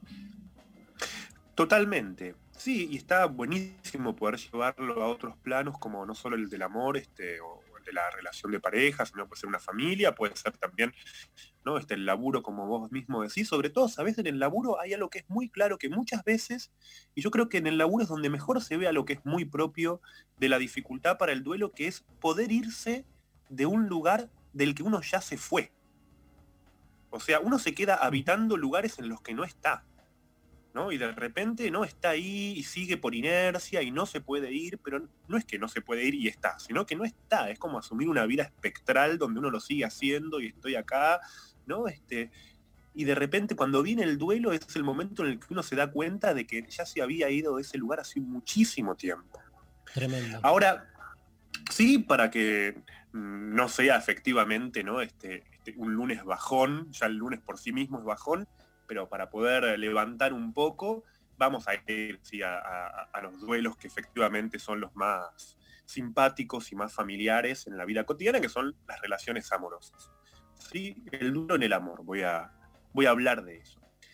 Y en principio lo que yo quiero, de lo que quiero partir es de un ritual que es muy común, me parece que, que en toda separación algo de esto, ¿no? que es que la separación inicia cuando se plantea un ritual básico que es el de devolverse las cosas. La pregunta es, ¿qué, qué es lo que buscamos con ese acto? que a veces ese acto se realiza con, cierto dramatismo, ¿no? Por ejemplo, se le tiran las, las cosas al otro a la calle o te las mando en un taxi, no sé. Se busca algún tipo de negociación de venir a buscar tus libros o los dejo en la puerta, no sé, en fin. ¿no? Digamos, hay un acto de devolución ¿no? que puede ir, como decía recién, desde una cosa más trágica hasta también esos encuentros fríos, ¿no? prácticamente como si fueran entre embajadores que intercambian cajas selladas sin que se ¿no? Hasta, hasta puede haber hasta algún gesto malicioso, ¿no? Te devuelvo algo que me regalaste, ¿no? Y que aparece ese, signo de maldad, no, pero yo esto te lo había regalado, ¿no? Y es como una devolución del estilo, no quiero nada tuyo, un clásico. Un clásico, clásico de clásicos, este, del resentimiento de te devuelvo el osito de peluche, ya no lo necesito.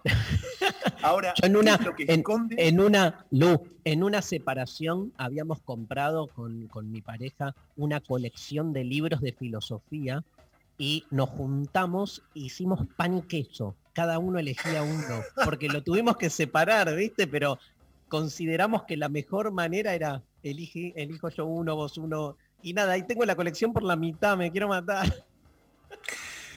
Yo, yo alguna vez hice, voy a, voy a, me voy a implicar en la situación y alguna vez hice la maldad de querer, querer devolver un libro que efectivamente me, dijeron, yo este te lo regalé para Navidad. Sos un hijo de puta, me estás devolviendo un regalo de Navidad. Este, pero bueno, en fin. Este, lo que, lo que esconde es lo que importa, ¿no? Porque además me hago cargo de, haber querido hacer eso porque efectivamente muestra esa intención de devolución, ese punto en el que nos queremos devolver algo, esconde una intención inconsciente, que es eso que del otro se queda con nosotros. Más le queremos devolver al otro, toma todo lo tuyo, no quiero nada tuyo, pero en realidad eso lo que tapa, lo que encubre, es el primer paso de un duelo, que es una identificación que es una fuerte incorporación del otro en uno mismo. O sea, más le queremos devolver cosas, ¿no? Yo le quise devolver a esta mujer en su momento un libro que ella me regaló para Navidad, pero porque más enganchado estaba. A partir de ese momento es que se vive con el fantasma de la presencia del otro. De hecho, hay una canción muy linda de Natalia Lafourcade que dice, pareciera que es más fácil dejarnos, pero eres un fantasma conmigo caminando.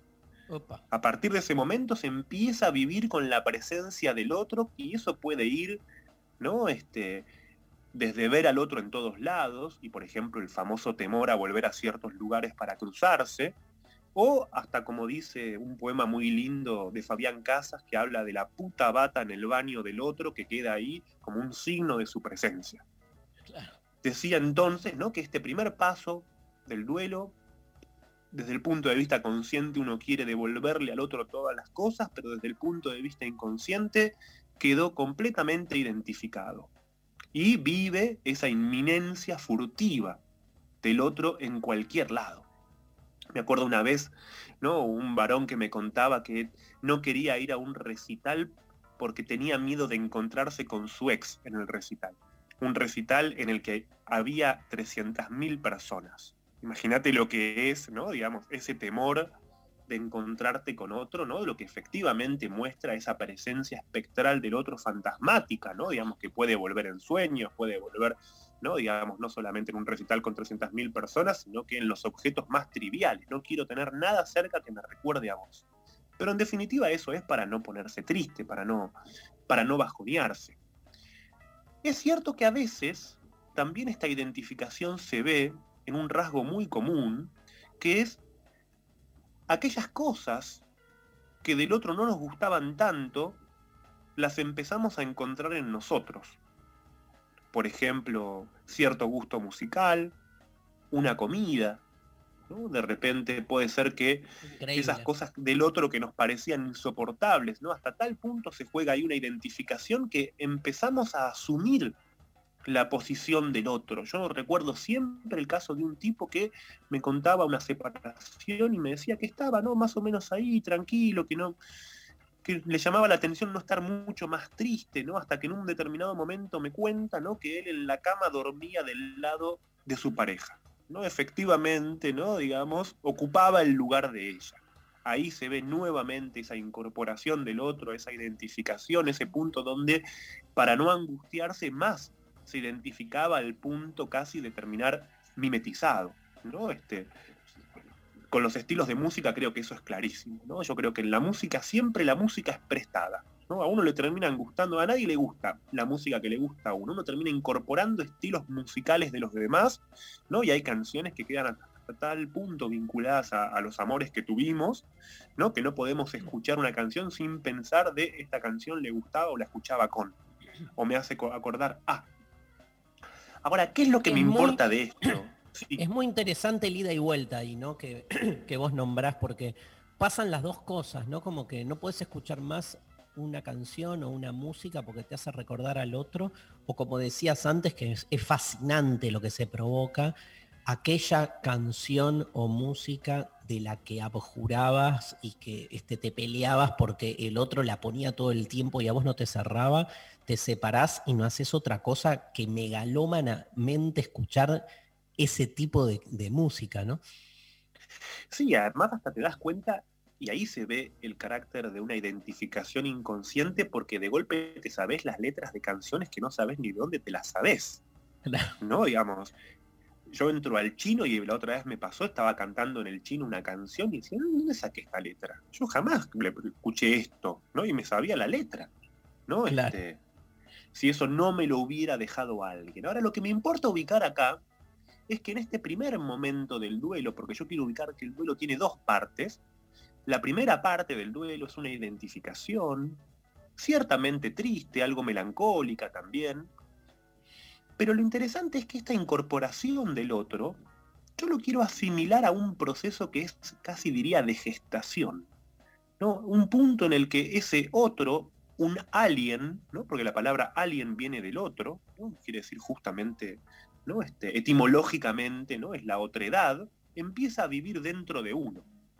Y esta metáfora no es ingenua para mí, porque para mí lo doloroso no es tener una especie de parásito dentro de nuestro cuerpo, sino que lo que me importa subrayar es que atravesar en duelo, un duelo se parece mucho a un embarazo. Hay una relación muy directa entre el duelo y el embarazo desde el punto de vista psíquico. Esto puede parecer sorprendente, enloqueció Luciano, pero lo explico un poco mejor. De hecho, ¿no? Digamos, puede parecer hasta extraño unir un afecto triste ¿no? con el embarazo, ¿no? o relacionar esto con la tristeza del embarazo, en fin, parece una cosa, pero yo creo que esto se debe fundamentalmente a que vivimos en una sociedad que piensa el duelo como algo cercano a la muerte y no como un proceso vital. Ah, Ahí está el problema. ¿no? no pensamos el duelo desde el punto de vista de la gestación, de lo que implica del dar vida. Lo pensamos desde el punto de vista de la pérdida solamente. Por eso nuestro modelo tradicional para pensar el duelo siempre es lo mortífero, pero nunca es lo que crea vida. Es cierto que el duelo puede empezar por una pérdida inesperada, pero no es la muerte. Incluso hasta cuando efectivamente tenemos que hacer un duelo porque ocurrió una muerte. Yo creo que el duelo, más bien, como proceso psíquico, es una forma de recuperar la vida, de dar vida.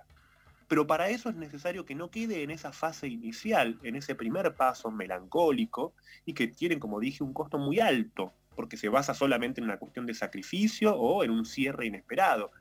El embarazo, en este punto, si voy a tomar como modelo del duelo el embarazo, no es el parto. ¿No? Creo que uno podría vincular los dos procesos o las dos partes o las dos fases del duelo con el embarazo y el parto. De hecho, justamente una etimología, ya que mencionaba recién que la palabra alien viene de otro, ¿no? Viene de etimológicamente la palabra otro, ¿no? La palabra separación, ¿no? Remite al parto etimológicamente. Separarse es parir. Ahora, el parto, como sabemos, no es un proceso natural. De hecho, ¿no? creo que nombramos como parto todo acto en que toca perder una parte de uno mismo para darle lugar a lo otro. Y en la segunda fase del duelo, si quiero complementar lo que dije antes, se trata justamente de esta cuestión. ¿no? Luego de haber incorporado al otro, luego de haber incorporado el amor del otro, de esa gestación inicial que se basa en una identificación, al punto de que quizás nos fundimos en la propia personalidad con rasgos del otro, de que asumimos rasgos ajenos, que quedan totalmente asimilados, llega el momento de perdernos. Y esta es la hipótesis o la idea más importante para mí. En el duelo no perdemos al otro, más bien nos perdemos a nosotros mismos para poder amar a otros con el amor que otro nos dejó. En definitiva, en el segundo paso del duelo, dejamos de querer que el amor del otro, ese amor que perdimos, sea nuestro, para poder dárselo a otra persona. Como dice la canción de Drexler, ¿no? Este, todo se transforma, ¿no? El amor que, el amor que me darías volvería un día a darte las gracias. ¿no? Es esa transformación la del duelo. Es una canción muy hermosa esa de Drexler, todo se transforma, porque es una canción sobre el duelo. La pregunta central en un duelo no es si vamos a amar de nuevo, sino que el proceso transformador del duelo, el punto en el que el duelo es creador de vida, es que el desafío no es volver a amar, sino amar de otra manera, amar con otro amor. Porque todos en última instancia amamos con un amor prestado, con un amor que nos dieron. Nadie tiene amor propio. Nadie tiene otro amor que el que recibió. Y asumir esta conclusión a veces es muy triste. ¿No? Digamos, es decir, no hay amor original, no hay amor auténtico, auténtico, sino que todo amor viene de afuera. Nuestra forma de amar es el resultado de todos los amores que pudimos gestar en nuestro interior. Yo creo que sin duda pasa que muchas veces acostumbramos pensar el duelo desde el punto de vista de la primera parte, de la primera fase del duelo. Eso es, lo que produce eso es aferramientos melancólicos a los amores perdidos como modos desesperados de tener, ¿no? Digamos, no pensamos el amor desde el querer retener el amor del otro. Ahora, ese es un modo de hacer duelos que está muy vinculado a nuestra sociedad. Pensá que vinculé justamente el duelo al parto, o mejor dicho, al embarazo y al parto, porque me parece que, fíjate que la nuestra es una sociedad en la cual hay dos procesos que están sumamente obstaculizados culturalmente. Hacer duelos y tener hijos. Son dos procesos que no casualmente están obstaculizados y se han vuelto sumamente complicados. Hmm. Eso para mí caracteriza un diagnóstico de época que yo no quiero dejar de hacer, que eso muestra la melancolía de nuestra época, que es una hmm. época en la cual nos identificamos principalmente a lo perdido, nos melancolizamos, pensamos siempre desde el punto de vista desde lo que se perdió, y perdemos de vista, valga la redundancia, que todo duelo implica un cambio de posición, perder algo sin duda, pero también generar algo, producir algo. Poder perdernos a nosotros mismos en un duelo, ¿no? poder perder una parte de nosotros mismos, es una ganancia enorme porque es la transformación de nuestra vida. Ahora, sí creo, y con esto quisiera concluir, ¿no? que es muy difícil, y esto es lo que más le cuesta a un montón de gente, es muy difícil hacer un duelo si uno siente que no fue amado. Ese es un duelo imposible. Pensemos una situación, y además le pasa, te diría, a la mayoría de las personas, ¿no? Digamos, que necesitan después de una separación volver a escribirle al otro para ver si le generan algo al otro o no, que necesitan volver a encontrarse o, tienen miedo de encontrarse en una fiesta porque no saben si el otro, no, pero a ver, está con otra persona, eso quiere decir que me dejó de querer, o sea, son formas de identificación a lo perdido, son formas de identificación a lo no amado y de imposibilitar el duelo. Del duelo imposible que es una manera, como decía recién, de retener el amor del otro.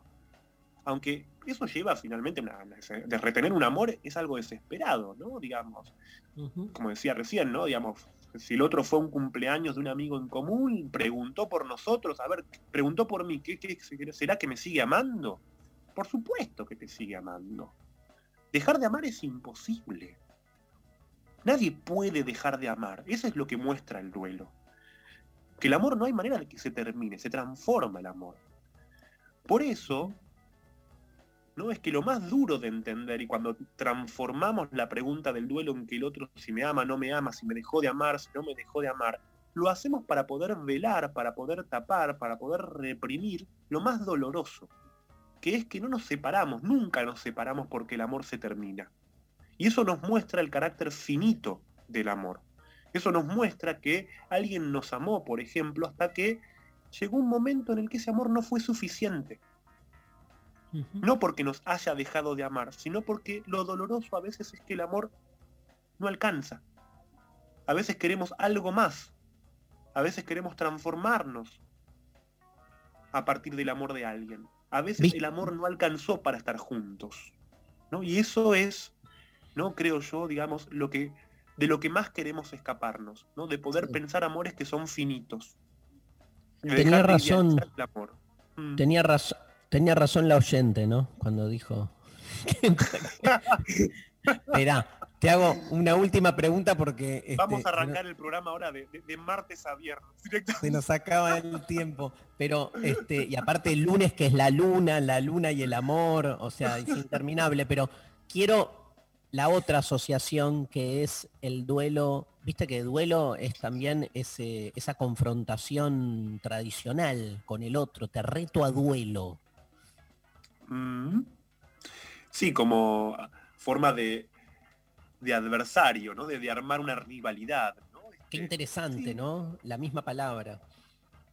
Sí, yo creo que en ese punto, ¿no? Este, creo que tiene que ver con etimologías distintas, ¿no? Porque el, el duelar como, como acto de combate, ¿no? Este, como que e- elimina o no, todo, no tiene tan en cuenta, ¿no? Como que la palabra duelo en el sentido más tradicional está justamente la idea de atravesamiento de un dolor, pero sobre todo sin identificarse a ese lugar del, del dolor. Claro. Y yo creo que quiero insistir en esta conclusión para pensar con todos aquellos que están atravesando un proceso de pérdida, que en este momento muchas veces no- nos melancolizamos pensando que este, el otro dejó de querernos, que no valemos, porque rápidamente eso impacta en la autoestima, ¿no? Digamos, es muy importante, ¿no? Digamos, insisto en este aspecto, ¿no? Digamos, poder pensar en el carácter finito del amor, ¿no? Digamos, el amor tiene fin. Si uno no arrancó una relación o un proceso pensando que el amor un día va a terminar, ¿no? Le va a terminar pidiendo al amor cosas que el amor no da. Y ese creo yo que es uno de los problemas más fuertes de nuestra época, que le pedimos al amor que nos cure de un montón de cosas que no se curan con amor. Claro. Lu- Luciana Pecker tiene una pregunta. Lu, ¿cómo influye la comprensión del duelo, no? Por ejemplo, una cosa es que se muera alguien y que tengas el espacio del velorio para llorar, y otra cosa es que tus amigas te digan, sos una boluda, ¿por qué te quedas enganchada con él? Soltá, ¿no? O sea, o incluso la palabra no sos vos, soy yo, bueno, tal vez te deja enclenque, pero hay un lugar de comprensión ahí, ¿no? O con una frase que me encanta de amigas es, sos mucha mujer para él o para ella, ¿qué quiere decir? Nada, pero no importa, te lo dicen, algo te alivia, ¿no? O sea, ¿qué diferencia hay entre una sociedad que le da lugar al duelo amoroso y una sociedad que termina retando por el dolor amoroso? Está buenísima tu pregunta, Lu. Está buenísima porque justamente yo creo que en términos, de hecho creo que el psicoanálisis nace un poco de que culturalmente somos poco solidarios con el duelo, ¿no? Somos pocos compañeros para justamente bancar a quienes transitan duelos y muchas veces desde el punto de vista de las exigencias sociales se termina como culpabilizando, ¿no? Como, ¿y por qué amaste? Al final no ves que era, era así, guasá, era, era un pelotudo, era un garca, qué sé yo, lo que fuera, ¿no? Lo mismo, o era, no sé, ella te iba a hacer esto, lo otro, te traicionó. Enfatizamos mucho el costado creyendo que no dando argumentos ¿no? que de- degraden y descalifiquen el amor, eso va a producir el, movimiento interno, lo cual no, no, no ocurre de, de ninguna manera. ¿no? Este, yo pienso siempre en la comprensión, digamos, yo lo aprendí en mi propia práctica esto, ¿no? Me acuerdo como hace más o menos 12 años, una cosa así, yo estaba atendiendo y estaba escuchando a una persona que tendría unos, unos pocos años más que yo, a un tipo, ¿no? Que se acababa de separar, este, y me estaba, estaba muy mal, y yo en ese momento tuve un pensamiento, ¿no? Cuando lo escuchaba a él sufrir por amor, ¿no? Dije, qué suerte que no soy yo, ¿no? Este, tuve ese pensamiento, dije, qué suerte que no soy yo. Un mes después, yo empecé una separación tremenda, donde la pasé como el orto. este, y este, en ese punto creo que esa, esa, esa experiencia personal ¿no? Me, me hizo darme cuenta de que uno puede asumir rápidamente como una posición de mucho rechazo a quien transita un duelo porque efectivamente no queremos que nos pase. Entonces asumimos una especie de sadismo reactivo donde castigamos y nos cuesta como bancar, porque el que transita un duelo es alguien que está, que necesita un tipo de sostén, ¿no? Que si uno no, no se reconcilió, si uno no es una persona dispuesta a transitar duelos, va a asumir posiciones muy hostiles hacia quien transita duelos que pueden, digamos, van a ser más hostiles cuanto más superadas son. Viste que hoy en día, por ejemplo, cuando apareció la frase popular del soltar, ¿no? Y hay que soltar, y viste que al mismo tiempo, como suele pasar en esta sociedad, aparecen un montón de, de personas que critican, ay, soltar, qué fácil, qué soltar, qué sé yo, que se burlan de eso. Y para mí nombra algo muy concreto, ¿no? Este, nombra el proceso de duelo, esta idea del soltar donde nos cuesta mucho, ¿no? Digamos, hay algo que, que, que ser empáticos con, con, un, con un duelo, sobre todo porque además a quien está atravesando un duelo, no hay como palabra, por decirlo así, que le permita entender su proceso porque tiene que vivirlo. Yo tengo un amigo, Este, yo tengo un amigo que es como, como el Cristina. todos de- tenemos un amigo, Darío, y todos hablamos muchas veces. Tengo un amigo como el Cristina de la mesa de- del sábado, digamos, que, que siempre, digamos, yo creo que es mi amigo porque siempre representa un lugar peor al que yo puedo llegar. O sea, siempre le pasan cosas peores de las que me pasan a mí. Entonces es como que me quedo más tranquilo. Yo creo que continúo esa amistad básicamente porque cumple ese rol. O sea, eh,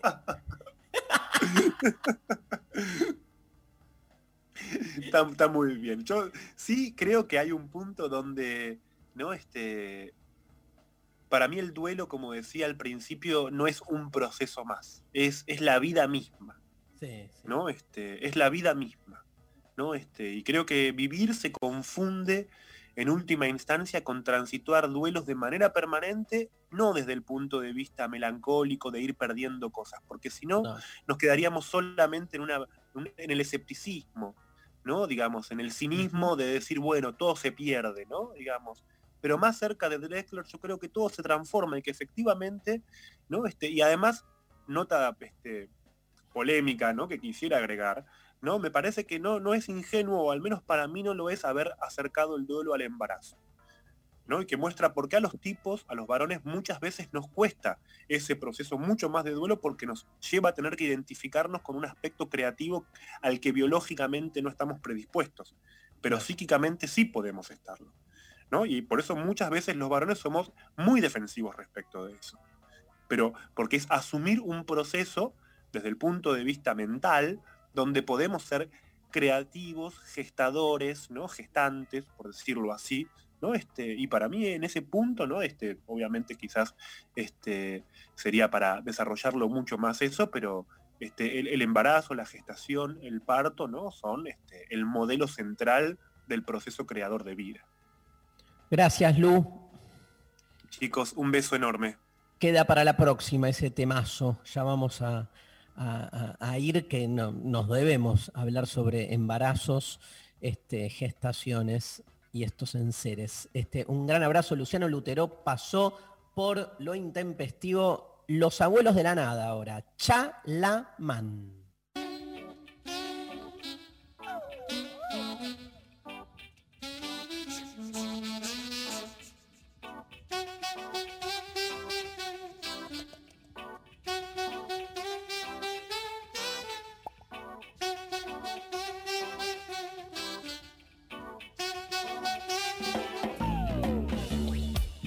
Veces pienso que ya no me haces efecto. Y digo, en la calle te buscaré, en la calle te encontraré, no, no, no, no, no. A veces me imagino tu cara en la multitud. Y digo que ya no te necesito que ya no te necesito. Chalaman. Esta noche vas a viajar. Esta noche vas a viajar en mi sidecar. Cuando esté lejos, sin pase para volver. Esa noche te llamaré. Esa noche te buscaré. A veces me imagino tu cara en la multitud y digo que ya no te necesito, que ya no te necesito. Volverá, volverá la canción del cielo. Y en la gran fiesta de disfraz, y en la gran fiesta de disfraz, a Babilonia bajarán. En Babilonia lo quemarán. No, no, no, no, no.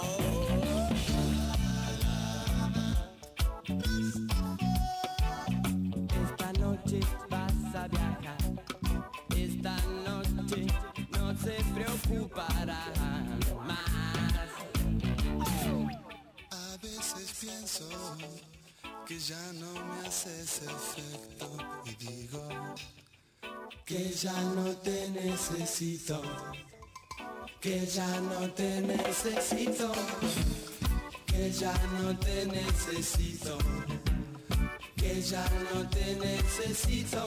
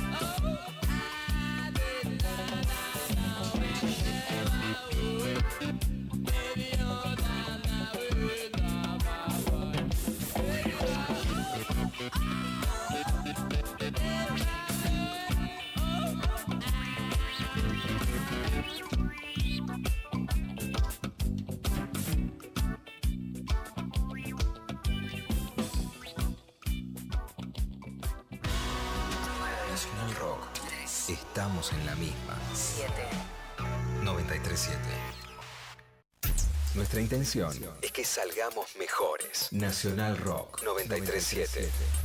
Hasta las 13 estás escuchando Lo Intempestivo. Con Darío Stanraiver. Luciana Pecker. Y María Stanraiver. Impecable Lutero, dicen acá por este, el WhatsApp, hasta en la elección de la canción. Lo de la melancolía de estos tiempos pienso que estoy inherente al hombre histórico, como una especie de resistencia eterna ante la finitud. Eh, bueno, gracias. La verdad que eh, son columnas impecables porque transitan por el mismo lugar por el que venimos con Luciana trabajando la deconstrucción del amor, este, pero desde el psicoanálisis. Eh, Lula, tiro la, la- la primicia. Parece que en diciembre vuelve de construir el amor en el Conex. ¿eh? Con nuevos, ¡Qué alegría! Con nuevos temazos, uno de los cuales ya está asentado, que es el culo. Ese ya recontra quedó, no me bajo ni en pedo. ¿No, Lula? Bueno, por favor, el culo es uno de mis temas favoritos, una de mis reivindicaciones, un lugar para explorar. Bueno, amo, amo la identidad culona. Bueno, hay muchísimos mensajes y nos quedaron algunos audios. Pasame un audio más, eh, Pablo, porfa. Buen día, chiques. Eh, yo quiero contar mi historia de cómo me dejaron, pero no me dejaron. Eh, nada, resulta que yo estaba saliendo con un chabón, nos juntamos dos días antes. Bueno, garchar, bla, bla, bla, con medias, con unas medias de encima muy particulares, que eran altas, y tenían dos rayitas negras, me acuerdo bien. Eh, todo muy lindo, eh, bla, bla, bla, bla. Pasan estos dos días, el chabón sube una historia donde estaba acostado en una cama eh, con otra chica eh, con las piernas encima y ponía una encuesta en Instagram que decía, ¿con medias o sin medias? Y bueno, obviamente que desde ahí nunca más nos volvimos a hablar y no nos vimos, pero esa fue la manera, digamos, porque nos teníamos, nos seguíamos, eh, de dejarme, creo. Bueno. Yo voy a decir una cosa, creo que esa no fue una manera de dejar, pero ahí está la diferencia entre dejar con todo lo que duele, Dari, porque no es que si alguien te deja en tu cumpleaños, alguien te cita, incluso si vos la viste en una marcha, eso estaba bueno o es inocuo. Pero ahí no hay un dejar. Entonces, la- verdad que para mí sí la no palabra es peor. La encuesta en Instagram, bueno, directamente es una grasada, no pasa, no pasa ningún filtro, ningún filtro Sí. pecker. Ningún filtro pecker. Y además, por supuesto, ahí sí, vos fíjate la diferencia, aunque no lo sea, pero entre poliamor o relación abierta, o que vos no, o una relación no monogámica y la competencia. Porque la encuesta de con medias o sin medias ponía la que tenía medias con rayitas con la que no tiene medias en pica. Hay una ganadora y una perdedora, no hay apertura. Entonces, eso no es poliamor. Todo mal, todo mal, no se deja con encuestita en Instagram. ¿Quién sos? ¿Quién sos? Tomá, ahí mi comodín es para ella, porque te queremos con medias, sin medias. Y si hay duelo, que haya Comodín. duelo.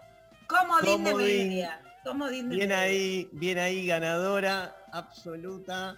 Este, gracias a las medias, espero que estén las medias, que no las hayas tirado de la bronca.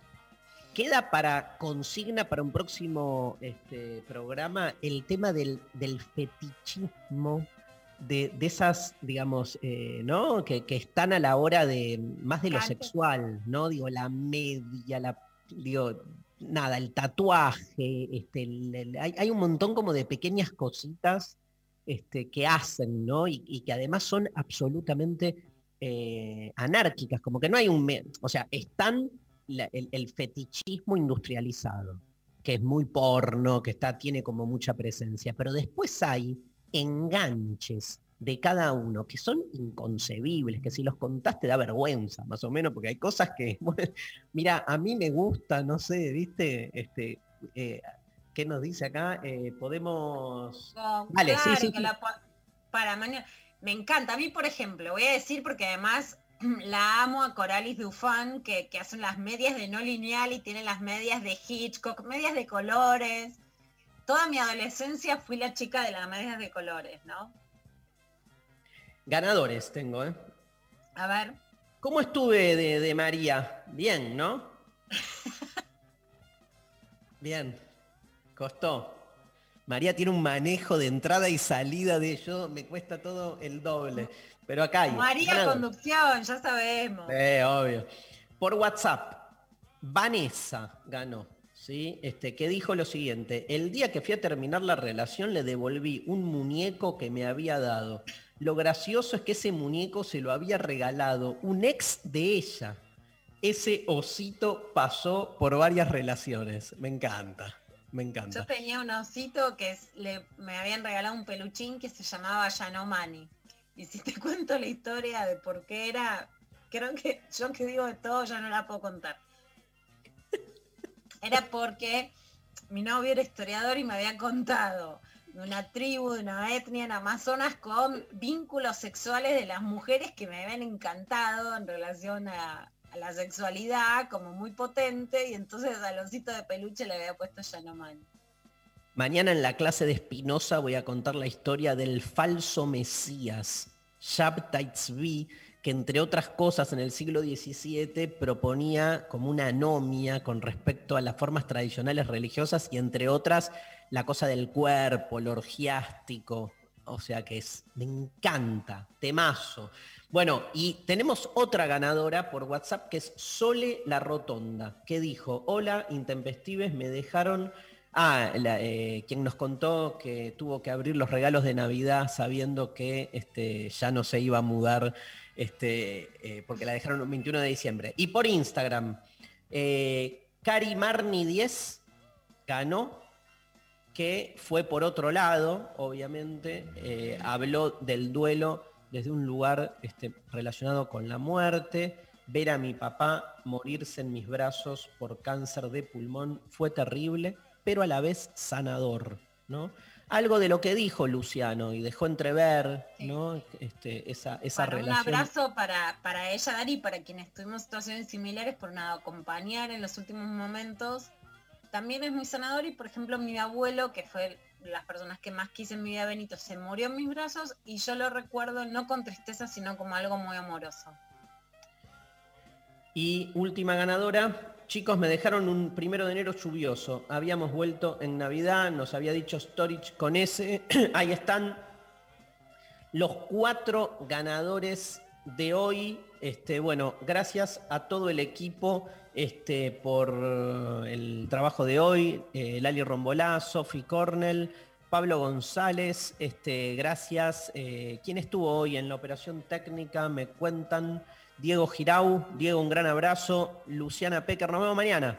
¿Está Cada bien? mañana, Dari. Y le recordamos que ganaron para la intimidad política en el Centro Cultural Conex con Mariana Carvajal, los derechos del deseo, desde el domingo 8 de noviembre, los cuatro domingos de noviembre que vamos a hablar de anticoncepción, aborto legal, educación sexual y abuso sexual. Nos vamos con Piru Sáez, un tema que habla de la esencia misma de la filosofía. Nada.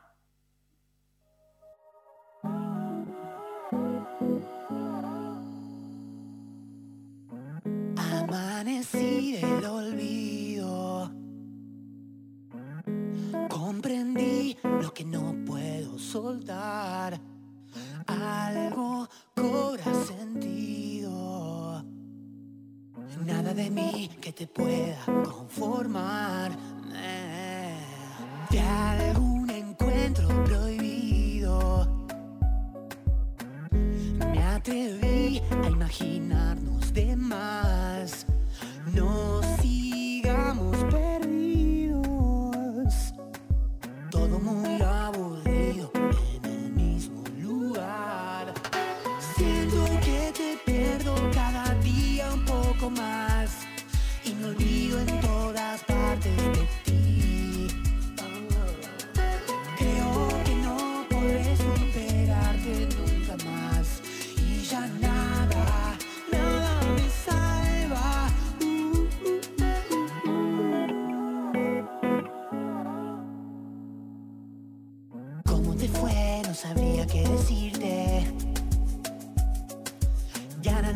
ya no me dices nada. Ya no me dices, ya no me dices nada, de nada. Ya no me dirás, ya no me dirás nada, nada. Siento que te pierdo cada día un poco más. Y me olvido en todas partes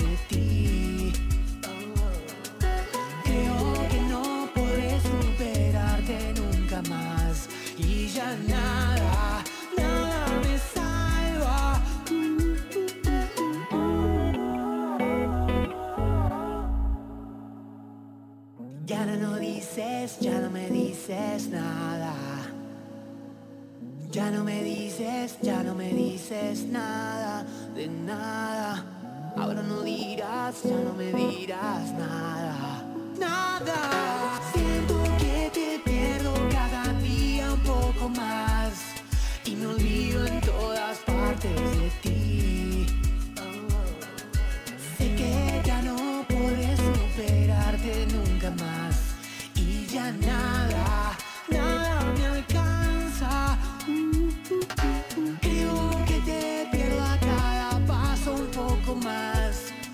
alejas para